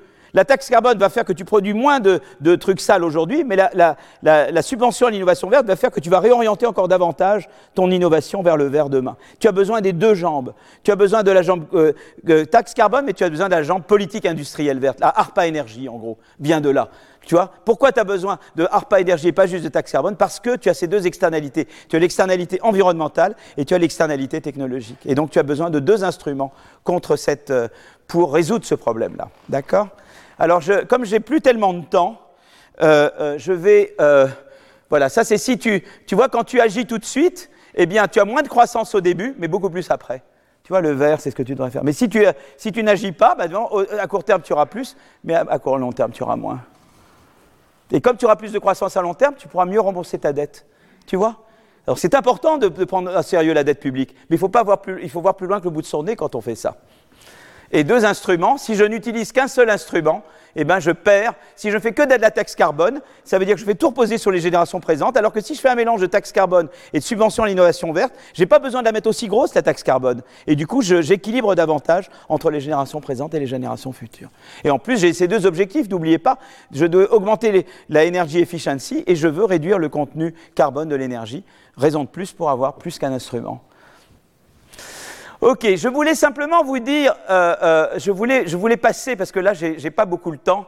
Euh, vous voyez, ça, ça vous dit simplement, si je me reposais, c'est ça, c'est que si vous voulez, si je me reposais que sur ces deux-là, je n'arriverais pas les émissions ont augmenté malgré qu'on ait déjà un peu décarboné et plus d'énergie efficiency parce qu'on a eu de la croissance de la productivité et la population a augmenté. Donc il faut faire beaucoup plus d'amélioration de l'énergie, de, euh, l'énergie efficiency, l'efficience énergétique et de la, du contenu euh, CO2 de, l'énergie pour compenser pour l'augmentation de la productivité. Si on choisit de ne pas faire de la décroissance, mais on ne veut pas faire de la décroissance. OK. Alors je voulais parler maintenant de la transition énergétique et simplement vous dire une chose suivante. Il y a eu, et ça c'est un truc intéressant, il y avait un débat hier sur les, ressources minérales. Alors, je vais vous faire hurler, mais nous on a du gaz chez nous, on a du gaz de schiste. Je vais vous faire hurler en disant ça. Mais on a, on a appliqué le principe dit de précaution, qui dit que comme on a peur de, surtout, on ne va même pas faire de la recherche là-dedans. Jusqu'où il faut l'appliquer ce principe de précaution, quoi? Bonne question, non? D'accord? Alors, je vous montre un peu l'exemple des États-Unis. Euh, et, je m'arrêterai là. Et je commencerai avec euh, les exemples des États-Unis. Regardez ce qui se passe. Dans les années 2010, ils découvrent ces gisements de gaz de schiste. Alors, il y a les problèmes de fragmentation, il, faut améliorer les technologies, donc ça, je suis d'accord pour faire la recherche. Mais de dire, je ne vais même pas faire la recherche, c'est une attitude folle. Bon, alors, il, euh, et donc, qu'est-ce qui se passe? Eh bien, les États-Unis, vous voyez, ce qui se passe, c'est que la part du, euh, fuel dans, le, dans, le, dans l'électricité baisse. La, part, je veux dire, ça c'est la part du charbon baisse parce que c'est la grâce parce que c'est le, gaz de schiste prend le relais en partie, quoi. Et ce qui est très intéressant également, c'est que en fait, euh, euh, ce qui s'est passé, j'aurais dû montrer, voilà, ce qui se passe, c'est cette chose-là.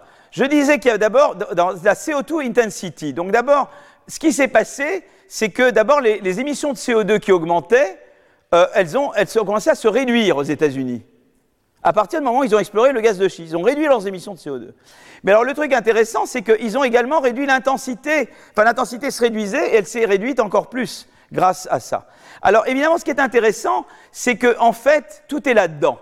C'est-à-dire que quand tu introduis le gaz de schiste, ça c'est vraiment de l'économie. Vous voyez, les gens pensent que l'économie c'est très simple. C'est très simple après, mais il faut faire les modèles pour comprendre.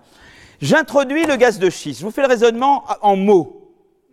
L'effet de court terme vertueux, c'est que je remplace du charbon qui est très polluant par du gaz de schiste moins polluant. C'est des effets de substitution. Ben vous dites, c'est quand même sympa, ça va baisser la pollution. Mais il y a un effet pervers. L'économie, c'est toujours les effets pervers, ceux qu'on ne voit pas. On rend l'énergie au total meilleur marché. Comme l'énergie est meilleur marché, la demande pour l'énergie va augmenter. Ça, ça va générer de la pollution. C'est un effet d'échelle. Et vous voyez que l'effet d'échelle, on le voit là. C'est-à-dire que, euh, euh, euh, vous voyez, ça c'est l'intensité par, unité d'énergie consommée, eh bien les émissions réduisent, mais les gens consomment plus d'énergie. Mais quand même, au total, à court terme, l'effet a été positif aux États-Unis. Ça, c'est l'effet à court terme. Mais il y a un effet à long terme. Et l'effet à long terme, c'est cet effet-là. C'est-à-dire de dire, oui, mais qu'est-ce qui se passe? C'est que si je regarde le flux des brevets verts sur le total des brevets, il s'est réduit. Et qu'est-ce qui s'est passé en partie? C'est quand on a introduit le gaz de schiste, eh bien les gens se sont mis à faire de la recherche dans le gaz de schiste. Au lieu, ceux qui commençaient à faire de l'innovation verte se sont dit ah mais non, c'est pas profitable, maintenant c'est le gaz de schiste. Eh bien je vais maintenant aller vers le gaz de schiste. Et donc on, a, on a retardé l'innovation verte parce que euh, euh, les gens se sont mis à faire de la recherche dans le gaz de schiste, qu'on ne veut pas. On veut quand même qu'à long terme, ce soit l'énergie renouvelable, les énergies propres qui prévalent. Voyez, donc toute la, difficulté, c'est de comment tu gères ça. Tu veux d'un côté utiliser cette énergie intermédiaire parce que tu veux réduire la pollution à court terme, malgré les effets d'échelle. Mais évidemment, la bonne nouvelle, c'est qu'à court terme, l'effet substitution l'emporte sur l'effet d'échelle. Mais le problème, c'est qu'à long terme, tu, en fait, divertis des ressources de recherche du verre vers le... Et ça, c'est pas bon. Donc, ce qu'il te faut, c'est d'introduire l'énergie, le gaz de schiste, mais en même temps, renforcer ton subvention à l'innovation verte. Et ce mélange-là, alors lui, il est gagnant. Et tu vois qu'à nouveau, tu as besoin de la politique industrielle verte et de la subvention à l'innovation verte. Mais tu as ce même problème avec le capital. Beaucoup de gens te disent que la transition énergétique, c'est remplacer à court terme de l'énergie fossile par du capital. La question, c'est que si tu veux faire ça, tu ne veux pas que ça se fasse au détriment de la recherche à long terme. Et tu as le même arbitrage entre énergie, gaz de schiste et, et innovation verte qu'entre capital que tu mets en place pour faire la transition maintenant et la, recherche que tu vas mettre pour aller vers des, sources d'énergie plus, durables et plus satisfaisantes. Vous voyez, c'est, donc voilà un problème. Donc j'avais dit, il y avait déjà le problème de la dette, il y a le problème maintenant de l'arbitrage entre le court terme et le moyen terme. Comment tu tiens cet arbitrage-là? Alors comme il est 53, je vais, euh, je vais m'arrêter là euh, et on continue la prochaine fois avec la société civile. Merci beaucoup. Retrouvez tous les contenus du Collège de France sur www.colège-2-france.fr.